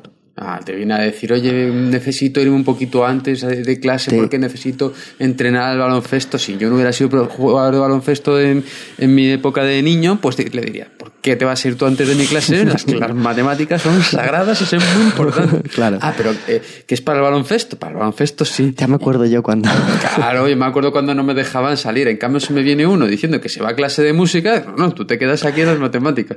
pues esto es, en cualquier caso, eso sería algo en lo cual de alguna forma sí perteneces al mismo grupo. Pero aquí estamos hablando de cosas que ni siquiera tienen que ver, es decir, de, de- de las cosas más traídas por los pelos del mundo, incluso eso nos puede llegar a influir. ¿Mm? De, pues mi, mi, mi, mi abuelo también era español, jo, ¿qué, qué de cosas tenemos en común, no? Pues, pues esto sería. Más cosas que tienen, que tienen que ver con esto, pues los elogios y los halagos. Entonces hemos visto, ¿no? Esto de difama que algo queda, pues al revés también. ¿No? Tú, tú halaga que algo queda. Sí, lo, lo que dicen muchas veces que, que los halagos debilitan. Pues sí, de otra manera, un, ¿no? un- un poco esto, ¿no? Lo que, lo que sucede es decir que, que de alguna forma, si tú halagas eh, a una persona, pues pones una actitud más favorable. Hombre, es verdad, esto sucede con todas estas reglas. ¿eh? Todas las reglas que estamos utilizando tienen su momento de aplicación. No se pueden aplicar en cualquier momento y esto lo hemos notado todos cuando se ha intentado convencer. Hemos dicho, "Mm, aquí no, no me lo he creído ni por un momento, ¿no? De todas formas, que un halago excesivo puede ser contraproducente porque puede que la persona vea la intención de ese halago, pero se ha hecho algún estudio donde esto no es tan claro. De hecho, se hizo un estudio donde algunas personas pues, recibían comentarios personales de alguien eh, y a estas personas se les había puesto en sobreaviso de que les iban a pedir un favor después. Entonces, a un, un grupo de personas, la persona que iba a pedir el favor hacía comentarios positivos, otro, a otras personas que iban a pedir el favor hacían positivos y negativos y otros los hacían negativos. En todos los casos, eh, las personas que solo realizaban alabanzas eran mejor valoradas a la hora de hacerles el favor que estaban pidiendo. Incluso cuando se les había avisado. Eh, Este tío te va a acabar pidiendo algo. incluso cuando las personas eran plenamente conscientes de que solamente esa persona lo estaba haciendo para gustarles. Y además de eso, aunque los, aunque los cumplidos no fueran adecuados ni precisos, no tuvieran nada que hacer y fueran exagerados, también funcionaba. Madre mía, ¿por qué somos así? Porque nos genera simpatía, me hace sentir bien, como me hace sentir bien, estoy más tendente a hacerte, a hacerte caso, Mm. a, a, vamos, a satisfacer tus, tus peticiones porque me estás haciendo sentir bien. Tanto si eran falsos como si eran verdaderos. Hombre, esto no siempre es así. Pero bueno, lo- como mínimo tengámoslo en cuenta. Mm. Cuando alguien nos halague mucho, veamos qué está pasando allí, ¿no? Claro, claro, claro. Y la, el- la último que tiene que ver con, con todo este con todo este factor que estamos hablando de la simpatía, pues es la familiaridad. Cuando nosotros eh, hemos visto mucho un producto, una cara, una persona, cuando lo tenemos constantemente presente, eh, de alguna forma lo consideramos, digamos, pues como de la familia, por así decir, y estamos más predispuestos, bien sea a comprarlo, bien sea a hacerle caso, ¿no? Es decir, los políticos se pelean por el tiempo que se dan en la tele. Tiene un tiempo predeterminado cada uno porque saben que su presencia en los medios de comunicación influye en la familiaridad que tiene la audiencia con ellos y por tanto luego va a influir en la decisión de voto de las personas. Bueno, y si me cae muy mal el político, me caerá peor, ¿no? Si ligamos la familiaridad a algo malo, Pues esto empieza a ser contraproducente. Pero también estoy pensando de esto en los productos. No sé, el Colacao, Sí, por sí. ejemplo, Colacao intenta tener una estética que es la de, de toda la vida.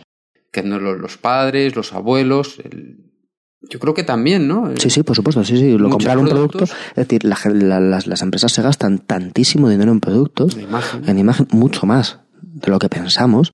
Yo no, no- no sé, preparando esto, le- le- leí un dato, no sé en qué año era, que se había gastado más dinero en publicidad, sin contar ferias, ah, marketing indirecto y tipo de cosas, que en petróleo en Estados Unidos. ¿En serio? En serio. ¿Mm? Madre mía. Entonces, claro, estamos hablando de cantidad de dinero ingente en qué? En hacer que mi producto sea visible y familiar para las personas. Porque esto hace que luego funcione. De hecho, es curioso, había un, un experimento que hicieron que era muy interesante con, con esto de la familiaridad, en la cual, bueno, todos sabemos que cuando nos miramos al espejo, estamos viendo una imagen invertida nuestra. Sí. Esa es la imagen que básicamente cualquier persona tiene de sí mismo, digamos física. Mientras que el resto de personas tienen su imagen real, ¿no? Sin invertir. No tienen la imagen especular, sino la imagen, la imagen real. Claro, porque nosotros vemos a la derecha eh, de la imagen nuestro lado. Nuestro lado izquierdo. esto es. Entonces, ¿qué es lo que hicieron esos experimentadores? Esos experimentadores cogieron y dijeron, bueno, vamos a coger la foto, vamos a coger una persona cualquiera, vamos a coger a los amigos de esta persona y vamos a enseñarles a todos, a la persona y a sus amigos, esto se hizo varias veces, ¿no? Eh, su imagen y la imagen especular. Las dos, ¿no? La imagen del espejo y la otra. ¿Qué pasaba? Que los amigos reconocían, sentían más familiaridad y estaban más a gusto con la imagen de la persona real, una fotografía tal cual de la persona, menos la persona. La persona se sentía más a gusto con su imagen especular. ¿Por qué? Porque como la cara no es, no es exactamente simétrica, como hay pequeños cambios en la inversión de la imagen, la persona tiene familiaridad con la imagen que ve en el espejo, no con su propia imagen. Y la prefería. Ujú. Aun siendo muy semejante, claro. Entonces, Curioso. esto claro, por eso estamos pues constantemente atacados con imágenes de productos, con imágenes de personas, con un montón de, un montón de publicidad que lo que quiere es que tenga esa familiaridad del producto y por tanto influir en, Claro, nuestra enseñan- compra. te venden una televisión, te enseñan la televisión en un salón para que tú lo veas en tu salón. Te- mm, cualquier cosa te la enseñan en una, en una casa, en su, en su contexto, para que tú ya mentalmente lo metas en, en tu vida. Y cuantas más veces lo hayas visto, más común te será y entonces más normal verás tenerlo y entonces más fácil será que tomes la decisión de tenerlo. ¿Y por qué esta marca frente a esta? Porque esta es mucho más conocida. De hecho, esto muchas veces uno, uno tiene que pensar ¿no? que no tiene exactamente que ver con, con que la imagen sea puesta, pero claro, si uno piensa y dice, vaya, tengo aquí una marca de lo que sea que está utilizando a un deportista famoso para promocionarse y otra marca que no lo utiliza. Pues yo no sé qué producto es mejor o peor, independientemente de lo que hablemos. Lo que sí que sé es que a priori el producto que tiene el futbolista famoso va a ser más caro. Porque tienen que pagar al futbolista famoso. Eso sería el argumento racional que uno utilizaría. Sin embargo, muchas veces como, ay, pues voy a coger el del futbolista famoso. Claro, si Cristiano Ronaldo o Messi utilizan estas zapatillas, tienen que ser buenas. Claro, pero es decir, lo único que estoy seguro es que la zapatilla va a ser más caro porque hemos tenido que pagar a Cristiano Ronaldo o a Messi. Y sin embargo, esto por supuesto funciona. Sí. Más reglas, ¿no? Ya por cuál vamos. Vamos, eh, estamos por la de la...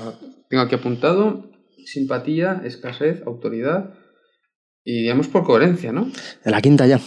Pues el, principio de coherencia, ¿no? La coherencia, el compromiso. ¿A qué nos referimos cuando hablamos del principio, del principio de coherencia?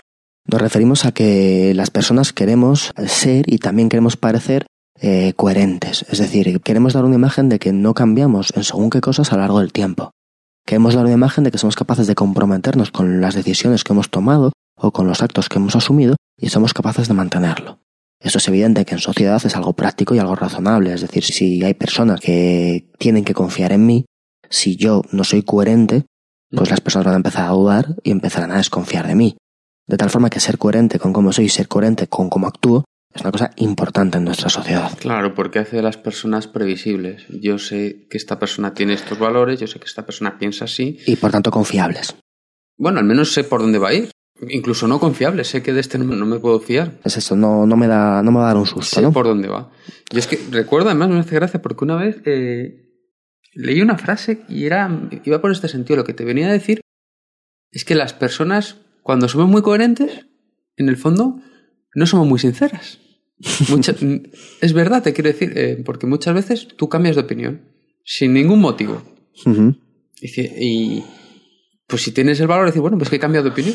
Claro, No nosotros soy- eh, es que pero te estás contradiciendo. Bueno, pues me estoy contradiciendo, pero antes pensaba una cosa distinta y ahora pienso. hay que, hay que buscar ahí un equilibrio, ¿no? Esto es, esto es importante, ¿no? Entre, entre la coherencia y la libertad. Es decir, yo soy coherente, pero también soy libre de cambiar. Más que también queremos ser coherentes internamente. Ahora, Es que también es complicado, porque si tú cambias mucho de opinión, eres muy veleta, eres una persona muy inconstante, entonces no vas a llegar a nada. En realidad, eh, las personas queremos ser coherentes tanto hacia afuera como hacia adentro. Pero la necesidad de ser coherentes muchas veces viene más de fuera. De todas formas, esto de ser coherente, digamos, hacia adentro, igual no lo estoy expresando de la mejor forma posible, ¿no? La forma de ser coherente es que uno mismo era la base de aquello que tratamos en alguno de los primeros podcasts de la disonancia cognitiva. En el momento en el que, en el que yo veo que no soy coherente con el pensamiento que yo tenía, lo que estoy haciendo o la actitud que estoy teniendo no es coherente con lo que pienso, teníamos dos opciones, o cambio lo que estoy haciendo o cambio lo que pienso. Sí, me gusta mucho ese podcast. En el fondo, la disonancia cognitiva Es una forma de influencia. total, brutal. Es Porque lo que estuvimos viendo que era la forma de que tú podías hacer que tu hijo eh, no solo no hiciese lo que no quisieses que hiciese, sino que cambiase su punto de vista. Su forma de pensar, forma de pensar. para ajustarlo a su nuevo comportamiento. fondo es educarle, ¿no? Claro. Y, y esto tiene mucho que ver con la coherencia. Es decir, la persona de alguna forma necesita tener una coherencia eh, interna, porque también respecto a sí mismo le da una idea de que tiene un, un- un yo concreto, un yo construido, algo en lo que él mismo se puede fiar. Necesitamos orden. Claro, y en, en este orden, esta coherencia, pues está la disonancia cognitiva y está esto, es decir, la necesidad de compromiso y coherencia que va a funcionar como heurístico y que también va a permitir una influencia. Ya lo vimos en la disonancia cognitiva, ¿no? Aquí va a estar muy presente la idea. Ujú. No vamos a tratar a fondo porque nos llevó, nos, nos llevó su tiempo, pero el- esta, esta capacidad de ser coherentes, además que socialmente a una persona coherente de alguna forma se le reconoce como estable, como lógico, como racional, eh, muchas veces como honrado. No, En estos tiempos que vivimos, una persona que es coherente con sus ideas en un cargo público se la va a considerar más honrado que el que no. Y a una persona que no es coherente se la va a considerar indeciso, lo que tú decías, pues un veleta.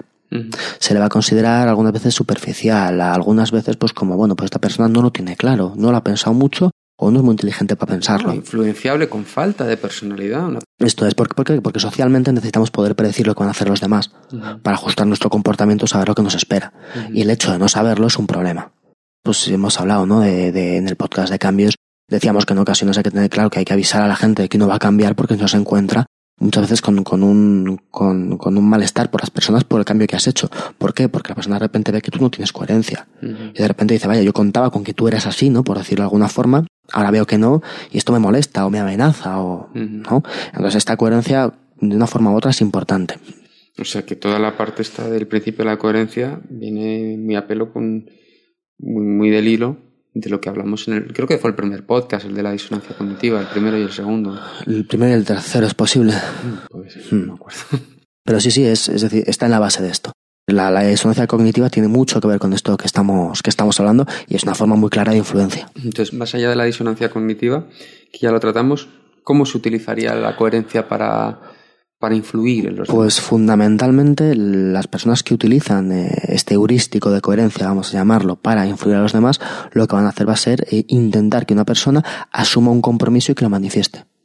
En el momento en el que la persona haya asumido un compromiso, va a ser más capaz de comprometerse aún más con ese compromiso que ha asumido. Por ejemplo, yo te quiero vender a ti un, un seguro de vida, por ponerte un ejemplo. Entonces yo lo pongo a hablar contigo y lo que yo intento es que tú me digas lo mucho, lo importante que es para ti tu mujer, tus hijos, tu familia, el darles seguridad y todo eso. Y una vez que yo haya conseguido que tú manifiestes eso y tú lo digas y, que incluso digas que tú trabajas para el bienestar de tu familia, dices, hombre, pero sería incoherente que no pensases en ellos si tú te fueses. Uh -huh. Claro. Entonces ya ahí ya tengo una posición muy de fuerza para venderte a ti mi producto, que es un seguro de vida. Sí, pero no solo eso, sino que muchas veces se hace, pues digamos, de una forma directa o material. Es decir, si yo te consigo vender una pequeña cosa, luego será más fácil que te vendan una segunda relacionada con esta. Uh -huh. Ya, directamente. Claro, ya que, te has, ya que has incurrido en el gasto de, de, yo qué sé, te has comprado una motocicleta, pues no la vas a llevar a un taller cualquiera, tendrás que llevarla a un taller oficial porque te has comprado una motocicleta no cualquiera, te has comprado una buena, de esta marca, y sería un sinsentido. Se hizo, se hizo un experimento justamente con, justamente con esto, bueno, con una cosa parecida, en la cual se iba pues por un barrio residencial y se llegaba a las casas de la gente y se les decía, mira, ¿te importaría que pongamos un, un cartel pequeñito, un cartel de 10 centímetros, una cosa así en la puerta, diciendo que, que hay que tener cuidado cuando conduces para que no haya accidentes de tráfico? Y la gente, bueno, pues eh, digamos que había una gente que lo puso, ¿no? La mayor parte de la gente no le importó mucho poner un pequeño cartel en la puerta diciendo eso. Uh -huh. Cuando había pasado una o dos semanas, pues llegaban, llegaban y decían, oye, tú ya he visto que tienes este cartel, ¿no? Y nos gustaría que pusieras este, este otro cartel, pero en este caso no era un cartel de 10 centímetros, sino que era un, era un póster que querían que pusieran en la, una, en la puerta y un póster además bastante feo, ¿no? Que deslucía bastante. ¿Qué pasaba? Que aquellas personas que habían puesto el primer cartel, pues un 76% aceptaron. Las personas que no habían puesto el primer cartel aceptaron un 17%. ¿Por qué? Porque una vez que se habían comprometido con poner un cartel, Además, habían reforzado su imagen de que ella les preocupaba el tráfico. Cuando la persona llegaba a ofrecerles el segundo, bueno, pues sí, venga, te voy a decir que sí. A mucho... mí este experimento no me convence mucho porque al final. Mucho que ver también con la disonancia cognitiva. Sí, pero decir... a ver, al final hay gente que le importa tener un cartel de cualquier tipo y gente que no le importa tener un cartel. Entonces, si no te importa tener un cartel, es más fácil que no te importe tener otro cartel. Sí, también, también puede ser. Pero vamos, eh, suele funcionar y no solamente eso, ¿no? El ofrecerte un servicio, un servicio y luego irte ofreciendo más una vez que has aceptado el primero. Esto, por ejemplo, las compañías telefónicas, sí. pues lo saben bien, ¿no? Es como te voy a ofrecer primero este, este servicio, fíjate qué barato es, y luego te voy a ofrecer otro, y luego te voy a ofrecer otro, y luego te voy a ofrecer otro, y una vez que has aceptado y ya estás aquí, pues es más fácil que vayas aceptándolo. En definitiva, lo que se hace es que las personas, vamos, se comprometan, tengan un pequeño compromiso, y una vez que ese pequeño compromiso es adquirido, pues entonces vamos dando, eh, vamos dando compromisos de mayor importancia. ¿Por qué? Porque esa forma la persona demuestra coherencia. Si yo te pido un pequeño donativo para una asociación benéfica y luego te voy diciendo que si puedes aumentarlo y si puedes aumentarlo, el no aumentarlo sería, digamos, poco, poco honesto o poco coherente con la postura que has, que has adoptado al pertenecer a esa asociación. Mm. Esto se utiliza mucho. Es necesario, no obstante, pues ciertas cosas, es decir, es necesario que ese compromiso sea público no que tú te hayas decidido que eso te gusta, ¿no? sino que además de alguna forma hayas afirmado que eso te gusta para que seas consciente de que tienes que ser coherente con esto que has dicho que te gusta o que quieres o que quieres empezar. Eh, que cueste algo al principio, es decir, no basta con, ah, pues sí, sí, me interesa mucho tu asociación. No, no, bueno, pero mira, ¿te comprometes a pagar un euro al mes? No, pues un euro al mes no es nada, venga, me comprometo. Entonces después te dirán, claro. Eh, y también eso, que esa elección sea, sea por supuesto libre. Es decir, no que nadie, que nadie nos lo, nadie nos obliga. Además, para incrementar esta, esta acción, pues tenemos que tener en cuenta que si, si nosotros además etiquetamos a la persona que acepta esto de, de una forma determinada, si yo te estoy vendiendo, pues no sé, un club de libros y te digo, bueno, mira, pues tú te puedes suscribir solamente con, con 3 euros, ¿no? Y además nos apoyas, que eres un amante de la literatura y un amante de la cultura, y esto está muy bien. Entonces la persona dice, Estás vaya, apoyando la yo soy un amante de la cultura, vaya, ¿no? Entonces, claro, cuando te dicen, bueno, y en lugar de 3 das 10, dices, bueno, ¿cómo no voy a dar 10 si soy un amante de la, Cultura de la cultura? Pues es un poco esto, que no pase mucho tiempo entre que haces el primer esfuerzo y haces el segundo, es decir, que no se te pase. Intentar, bueno, que, pues como siempre, que la- las peticiones incrementales les salga a la misma persona que hizo la primera. Esto acostumbra a ser positivo en casi todo lo que estamos, en casi todo lo que estamos viendo. No decir a las personas que hay poca gente que lo acepta o tú eres el único que lo ha aceptado. No, esto no, esto no va, esto en este caso no, no, no convendría. Y por supuesto, como esto tiene mucho que ver con la disonancia cognitiva, no ofrecer un premio a la persona por realizar la primera acción. Porque si ofrecemos un premio ya, ya veíamos que la persona entonces justifica la acción que ha hecho por el Por premio, que recibe en vez de porque ella es una defensora de, de la cultura a través de los libros. ¿Qué sucede además, y es curioso con, con esta técnica que se llama técnica del pie en la puerta? Porque yo primero te digo esto, pongo ahí el pie, no venga, venga, empieza por aquí. ¿Qué pasa? Que esta técnica no es útil con los niños. ¿Por qué? Porque los niños no, No, tienen, ser coherentes. no tienen idea de que la coherencia o que la personalidad sea algo estable. Entonces, hoy te Mm. pueden decir que sí y mañana que no y no tienen el menor problema o inconveniente.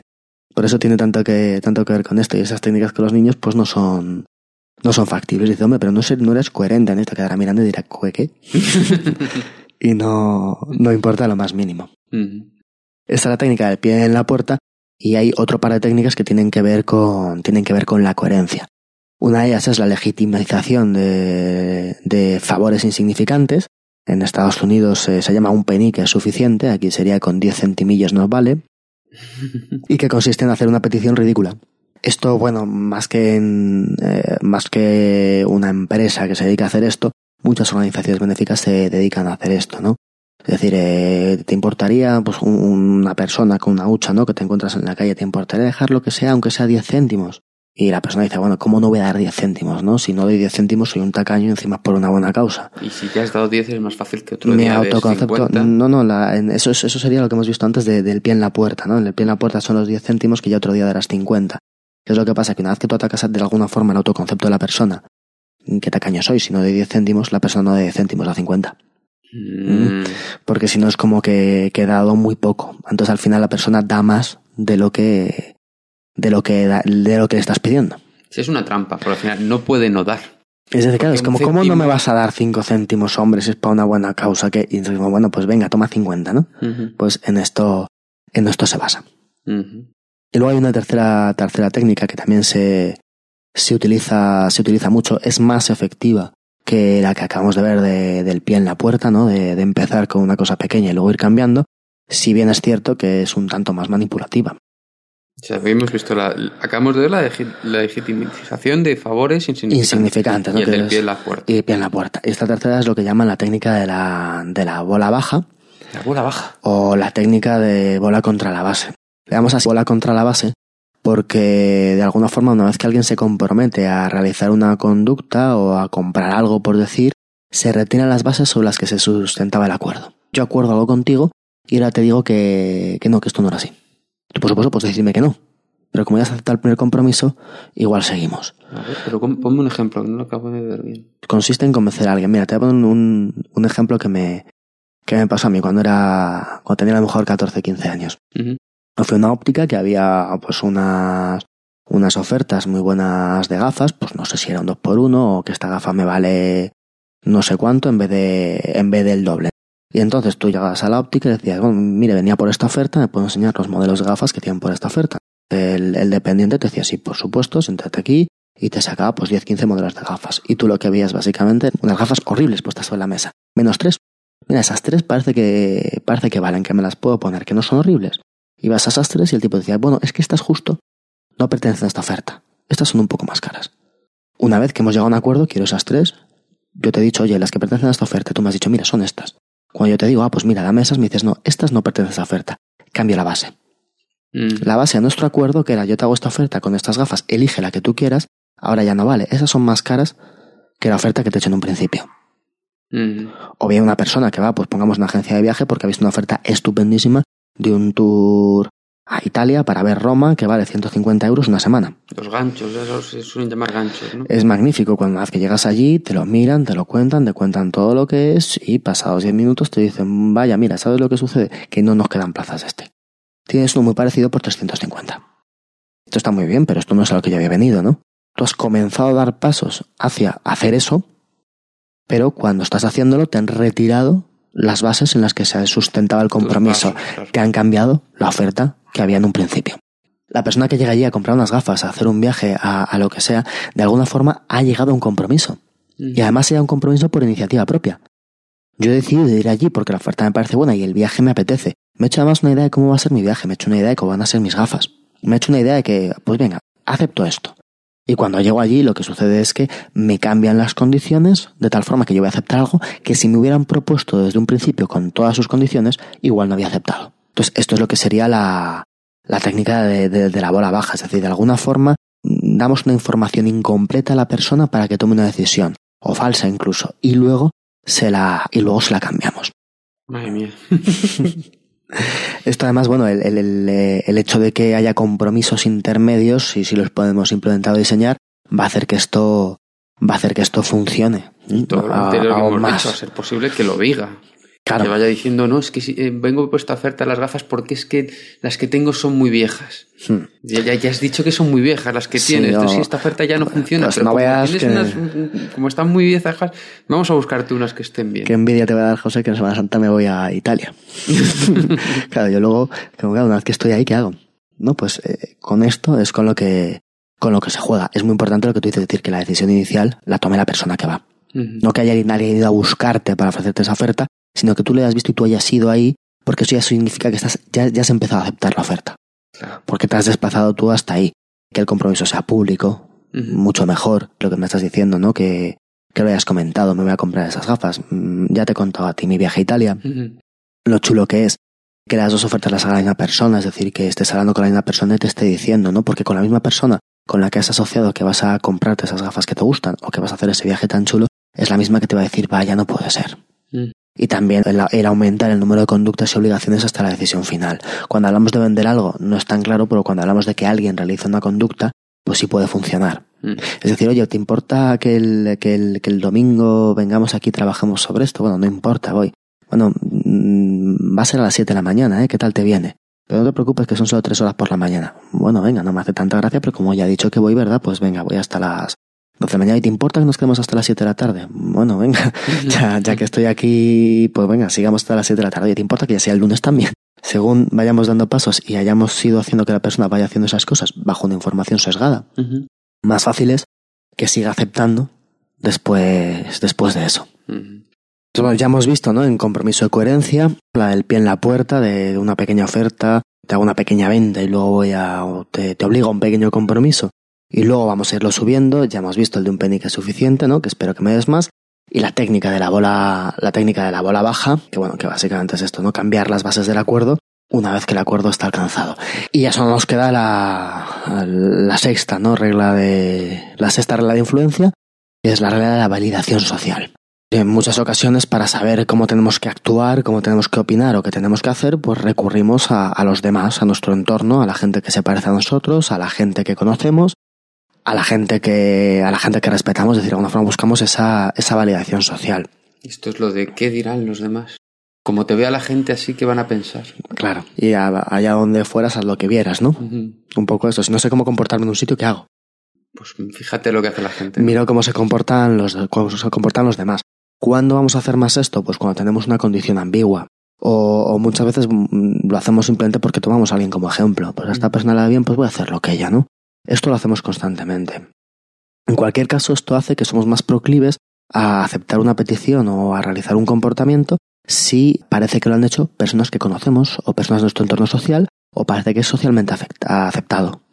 Esto funciona mucho, ¿no? Cuando, cuando tienes que firmar peticiones, además ahora en la era de, de internet, ¿no? Pues gente que tú conoces te manda peticiones a firmar y ves un montón de conocidos que han firmado la misma petición. Pues entonces si estos lo han hecho, es lógico que yo también lo haga. Sí, las campañas estas, juntos contra la pobreza, juntos por la, la investigación sobre el cáncer de lo que sea. Claro, eso sería bueno, que son, son muchas cosas muy loables que te apoyar. ¿Dónde se utiliza esto a punta pala que vemos todos los días? Tú ves un anuncio de televisión y te dicen el programa más visto la noche del martes. ¿Pero es bueno o es malo? ¿Es buen programa? ¿De qué va? No lo sé. Es el programa más visto la noche del martes, ¿no? ¿Por qué? Porque si es el más visto, pues entonces resulta que a mí seguramente también me guste o yo pienso que es mucha gente. Un bestseller, un disco de oro, se publicitan como tal. Muchas veces te ves publicidad de un libro que es como este libro que ha sido bestseller y lo ha habido 10.000 Pero eso, personas. eso es valor de va- validación social. Yo entendía más validación social, pues lo que te decía. ¿Qué va a decir la gente si te ve con esas pintas por la calle? No puedes ir, lo que dicen nuestras madres. ¿Cómo vas a ir con el pantalón roto? Ven para acá que te lo coso, ¿qué van a decir? Eso también, pero aquí estamos viendo cómo se utiliza para influir en las personas. Entonces, la validación social en el aspecto de mucha gente lo hace, así que hazlo tú también, se utiliza mucho en publicidad en ese aspecto. Es decir, el coche más vendido, el disco más vendido, el libro más vendido, el no sé qué más vendido. De esta forma generamos tendencias. ¿Por qué? Porque como lo hace todo el mundo, será bueno, ¿no? Yo, me va a influir en que yo también lo haga. Hay libros que una persona nunca se leería si no hubieran sido un bestseller. Ujú. Pues así, ¿por qué lo leen? Porque si lo ha leído tanta gente, pues, pues bueno, pues yo también, ¿no? Que pertenezco a mi sociedad. Esto también lo vemos mucho cuando, pues, pues no sé, en una página web, por ejemplo, los contadores que ponen, que lo he visto mucha gente, por ejemplo, un contador donde que esté relacionado con Facebook. ¿Por qué? Porque tú ya no vas a ver solamente gente que le gusta esta página que tú estás viendo, sino gente que tú conoces que le gusta esa página que tú estás viendo. Y eso hace que tú digas, vaya, entonces esta página mola, ¿no? Porque, porque bueno, la, la tengo en común con mis amigos. Pues esto hace que yo consuma más esa página o que yo la vea más. Sí, a nosotros nos ha pasado alguna vez en algún podcast que, que alguno tenía un éxito que nos sorprendía y otros que pensábamos que iba a ir muy bien mm, tenían menos éxito. Mm. Pues, pero yo no creo que, por ejemplo, yo no creo que los oyentes de los que miran por iTunes, Evox o, o cualquiera de, o la, en la página web no se puede ver cuántas descargas hay de cada, de cada podcast. No, o sea, sí, sí se puede, pero no lo tengo. No lo tienes activo. No, no quiero manipular a Puede, las personas. puede ser que una persona dice, ah, mira, este es el más escuchado, voy a escucharme ese". Yo creo que esto lo hacemos con muchas cosas. Si tú quieres, eh, es decir, si tú quieres decir, oye, ¿cuál será el mejor libro sobre mm, estructura económica que hay en el mercado? Pues te vas a buscar un foro donde la gente opine. Y si hay una persona que opina muy bien de un libro, pero esa persona parece que es absolutamente contraria a ti, igual vas a buscarte otro libro. Eso de las opiniones es muy interesante porque además un día creo que, que lo hablamos, no sé si lo hablamos en un podcast o lo hablamos nosotros. De que, por ejemplo, ahora mismo la era de YouTube, porque yo no sé qué hacíamos antes de YouTube, porque eh, le, le tengo que cambiar la- el aceite a la moto y, y en YouTube hay un tío que con mi moto lo ha hecho tal cual. O sea, e- e- es impresionante. Pero todo el tema este de los de la, de la bueno, no hace falta que sea YouTube, en cualquier página, de las valoraciones de productos o los desembalajes de los productos. Se ha puesto muy de moda, tú vas a comprar un teléfono y vayas a YouTube a ver cómo un tío abre por primera vez la caja de su teléfono y ver la- las expresiones que dice, es- ese, ese primer feeling, ah, pues pesa poco, pues se coge bien, ese, ese tipo de cosas, ¿no? Y recuerdo que hablamos que tiene incluso más influencia que una que un vídeo hecho profesional, pues por una página web o por un canal de YouTube profesional que se dedique a, a analizar teléfonos o por la propia página o por la propia marca que, que te pone un, un vídeo explicándote las características. Pero claro, eso tiene detrás una cosa muy lógica y es que dice, bueno, es que estos, le- la marca me va a engañar porque quiere que le compre el producto. Y los de la Y- página especializada, pues a saber si no les están... Y este hombre se parece a mí, Exactamente. responde a un estereotipo de un consumidor normal, una persona normal, que es como yo, que soy una persona normal y que estoy pensando si comprar esto o no. Entonces, esto, esto también cambia mucho. Si a lo mejor el, eh, la persona se, se pone de traje, se va a un escenario en blanco y hace el unboxing, no me hace la misma gracia. ¿Por qué? Porque ese no soy yo. Digamos que esta persona que está en YouTube representa a un montón de personas. Y, y eso importa. Importa que represente.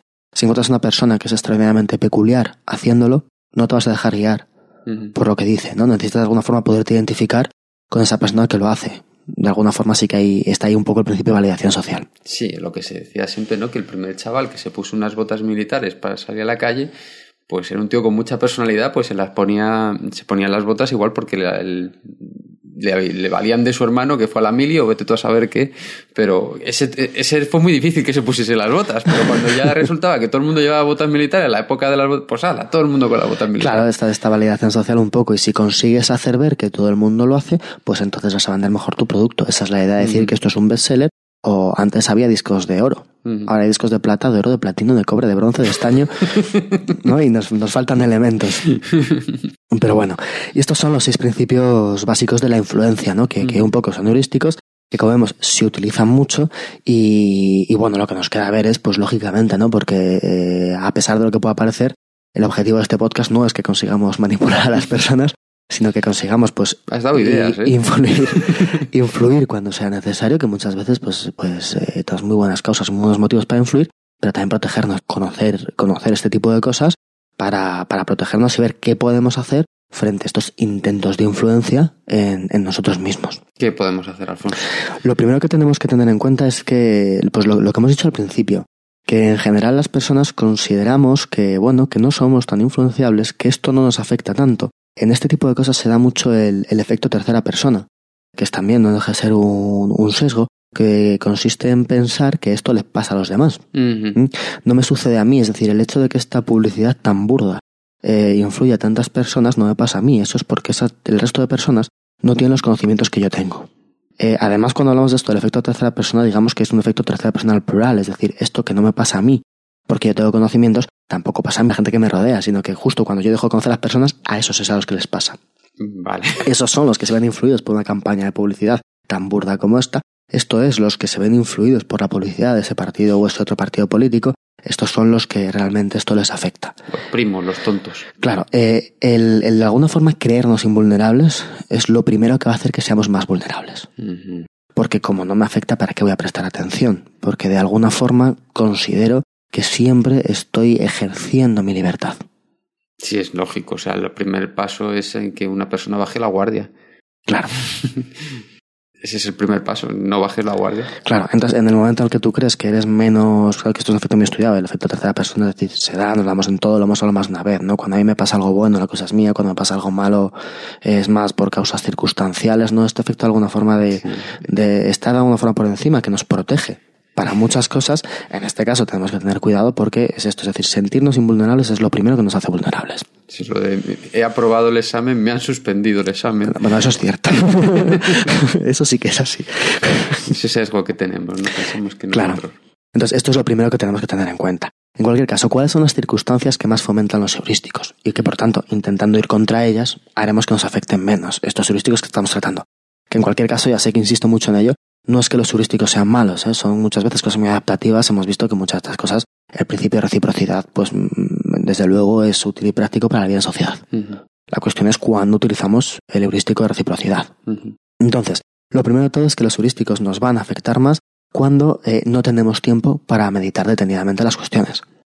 Así que lo primero que tendremos que hacer es darnos tiempo. Es decir, si a mí de repente, pues esto, si hemos visto hace poco, ¿no? Lo de, bueno, lo, del último que hemos visto, lo de la técnica de la bola baja, si a mí me cambian las condiciones con las cuales yo había ido ahí a coger las gafas o a coger el viaje, pues digo, vale, pues no se preocupe que venga mañana. Evitar la impulsividad. Claro, es decir, por haberme comprometido a dar el primer paso no tengo por qué comprometerme a dar el segundo, dado que los pasos los estoy dando yo.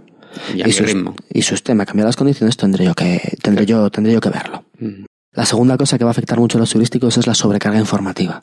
Si tenemos que procesar muchísima información eh, para, para realmente tomar una decisión, va a ser pues, pues muy difícil que la procesemos toda.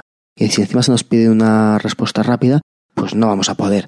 ¿Qué es lo que tenemos que hacer? Ser muy conscientes de que no tenemos que tomar ningún tipo de decisión de esto que estamos hablando sin tenerlo claro.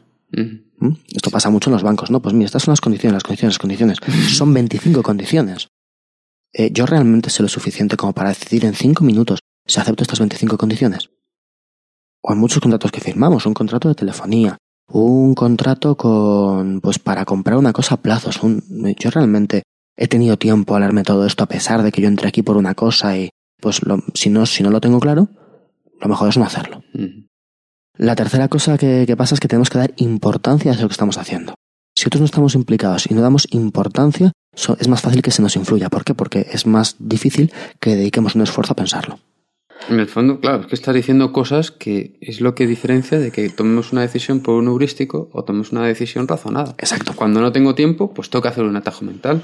Cuando tengo muchos datos, si no tengo tiempo, tengo que hacer un atajo, atajo mental. Cuando no tengo energía porque no quiero darla, no estoy implicado, no me interesa, es más fácil que tome la decisión que no me exige esfuerzo, ¿no? No me implico. Pues, pues bueno, Pero claro, esto hablábamos el otro día de que las acciones que tomamos, las acciones que tomamos luego tienen muchas consecuencias. Y parar un momento a pensarlo, muchas de las cosas que tomamos que parece que no van a influir, luego van a influir en otras. Sí, que al final todo no lo puedes tener en cuenta porque te bloquearías. Claro, pero en cualquier caso, implicarse cuando nos estén intentando vender algo, prestar atención a que nos están intentando vender algo. Si dejamos de prestar atención, nos lo van a acabar vendiendo.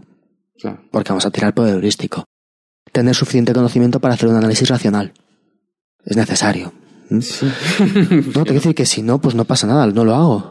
No lo compro, no sigo, ¿no? Pero, pero analizar nuestras necesidades, Bueno, compra, tomar una decisión o lo que sea. lo que sea, analizar nuestras necesidades, es decir, esto puede ser lo mejor, es lo que yo quiero, necesito.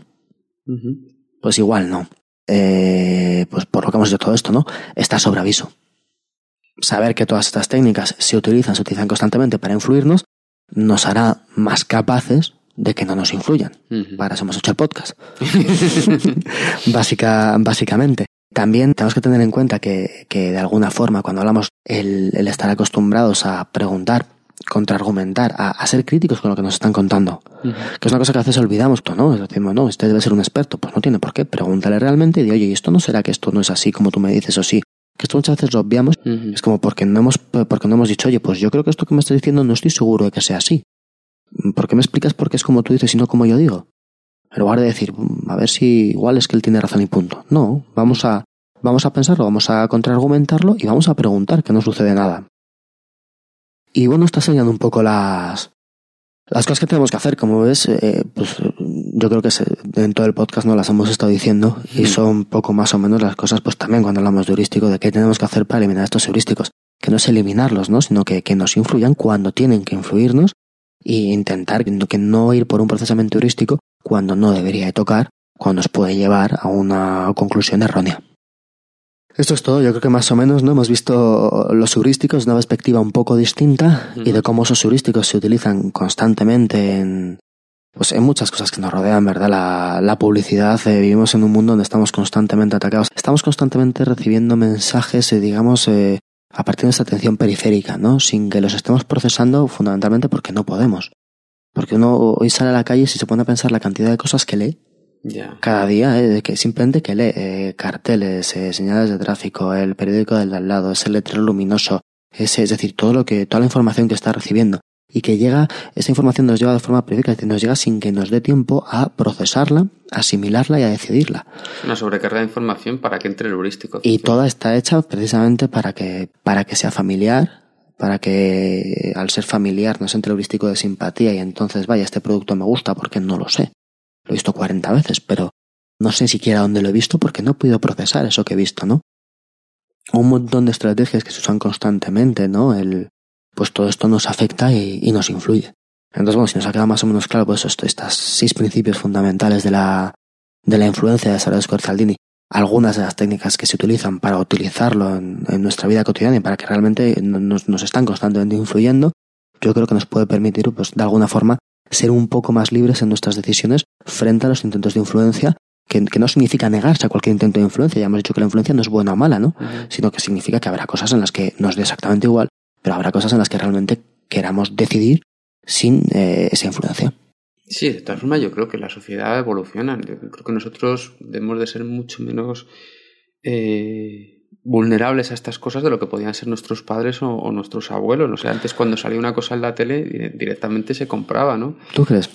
Yo creo que sí. Estás cayendo en el error este, ya pienso que a mí me afecta menos, ¿eh? No, no, no. Pero, pero piensa, o sea, yo por ejemplo, el- la colonia esta Chanel número 5 eh, se hizo un mito y se agotó solo porque eh, Marilyn Monroe le preguntó qué se ponía para dormir y dijo que solo se ponía unas gotas de Chanel número 5. Yo creo que a día de hoy eso no pasaría. O yo que sé, cuando, se, cuando hubo la ruptura del, muro de Berlín, Tú imagínate cuando empezó a llegar la... O sea, no voy a entrar a valorar si un régimen es mejor que otro, pero desde luego es distinto. Entonces, cuando llegaba la, gente de, de la Alemania del Este, llegaba y veían todos esos escaparates, todas esas cosas, esa gente estaba completamente indefensa. Mm. No es lo mismo que si tú, que si tú mm, lo has vivido desde pequeño y te han enseñado que el juguete que está en la... En la cuando vayas a una juguetería de 800.000 juguetes, no puedes ir a, a- a por todos, ¿no? Puede ser, a veces todas más yo creo que Sí puede ser verdad, pero también cada vez tenemos más ofertas, cada vez tenemos más canales, cada vez tenemos más cosas que nos bombardean. Que quizá ahora porque algo salga en televisión no lo vamos a comprar, pero tenemos eh, internet, tenemos muchas formas de comunicación, tenemos muchas formas nuevas de influencia a las que en muchas ocasiones no damos, no damos importancia o, o- o ignoramos los efectos que tienen sobre nosotros. No, y me parece a mí que históricamente esto ha pasado muchas veces, incluso con. Bueno, estamos yendo un poco del podcast, ¿no? Con, con efectos devastadores, ¿no? Tú piensas, por ejemplo, cuando. Cuando se pensaba a principio de la Primera Guerra Mundial, la, la idea de que la, la guerra era la política de otra forma. Hmm. eh, se enaltecía ciertas cosas bélicas, ¿no? Y la gente, pues igual pensaban que iban a ir a, a la, a la guerra y era algo loable, ¿no? Incluso había gente que, que se les iba a hacer tarde para ir a la guerra, ¿no? Y cuando llega después de la Primera Guerra Mundial, la Segunda, y, y entonces eh, se- hay alguien que consigue canalizar todo el sentimiento ese de humillación.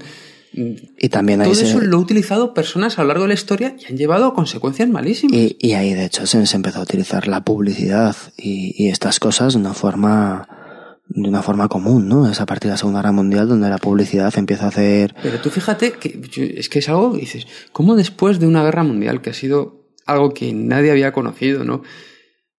¿Cómo narices vas a entrar, vas a convencer a la gente de entrar en guerra otra vez? Pero ¿cómo es posible que se llegue otra vez a una, a una guerra mundial tan, tan pronto después? Y miles de personas, yo qué sé, se puede convencer a gente de auténticas barbaridades, ¿no? Cuando hemos visto los en el podcast el experimento de, de Milgram, eh, realmente Milgram lo que estaba estudiando es cómo en algunos entornos de guerra, en la Segunda Guerra Mundial, habían conseguido realizar según qué barrabasadas sin que nadie se echara las manos a la cabeza mientras estaba pasando. Claro, es sí. Cómo se utilizaba el principio de autoridad para hacer ciertas cosas. Claro, que es que es, es aterrador lo que nos puede llevar.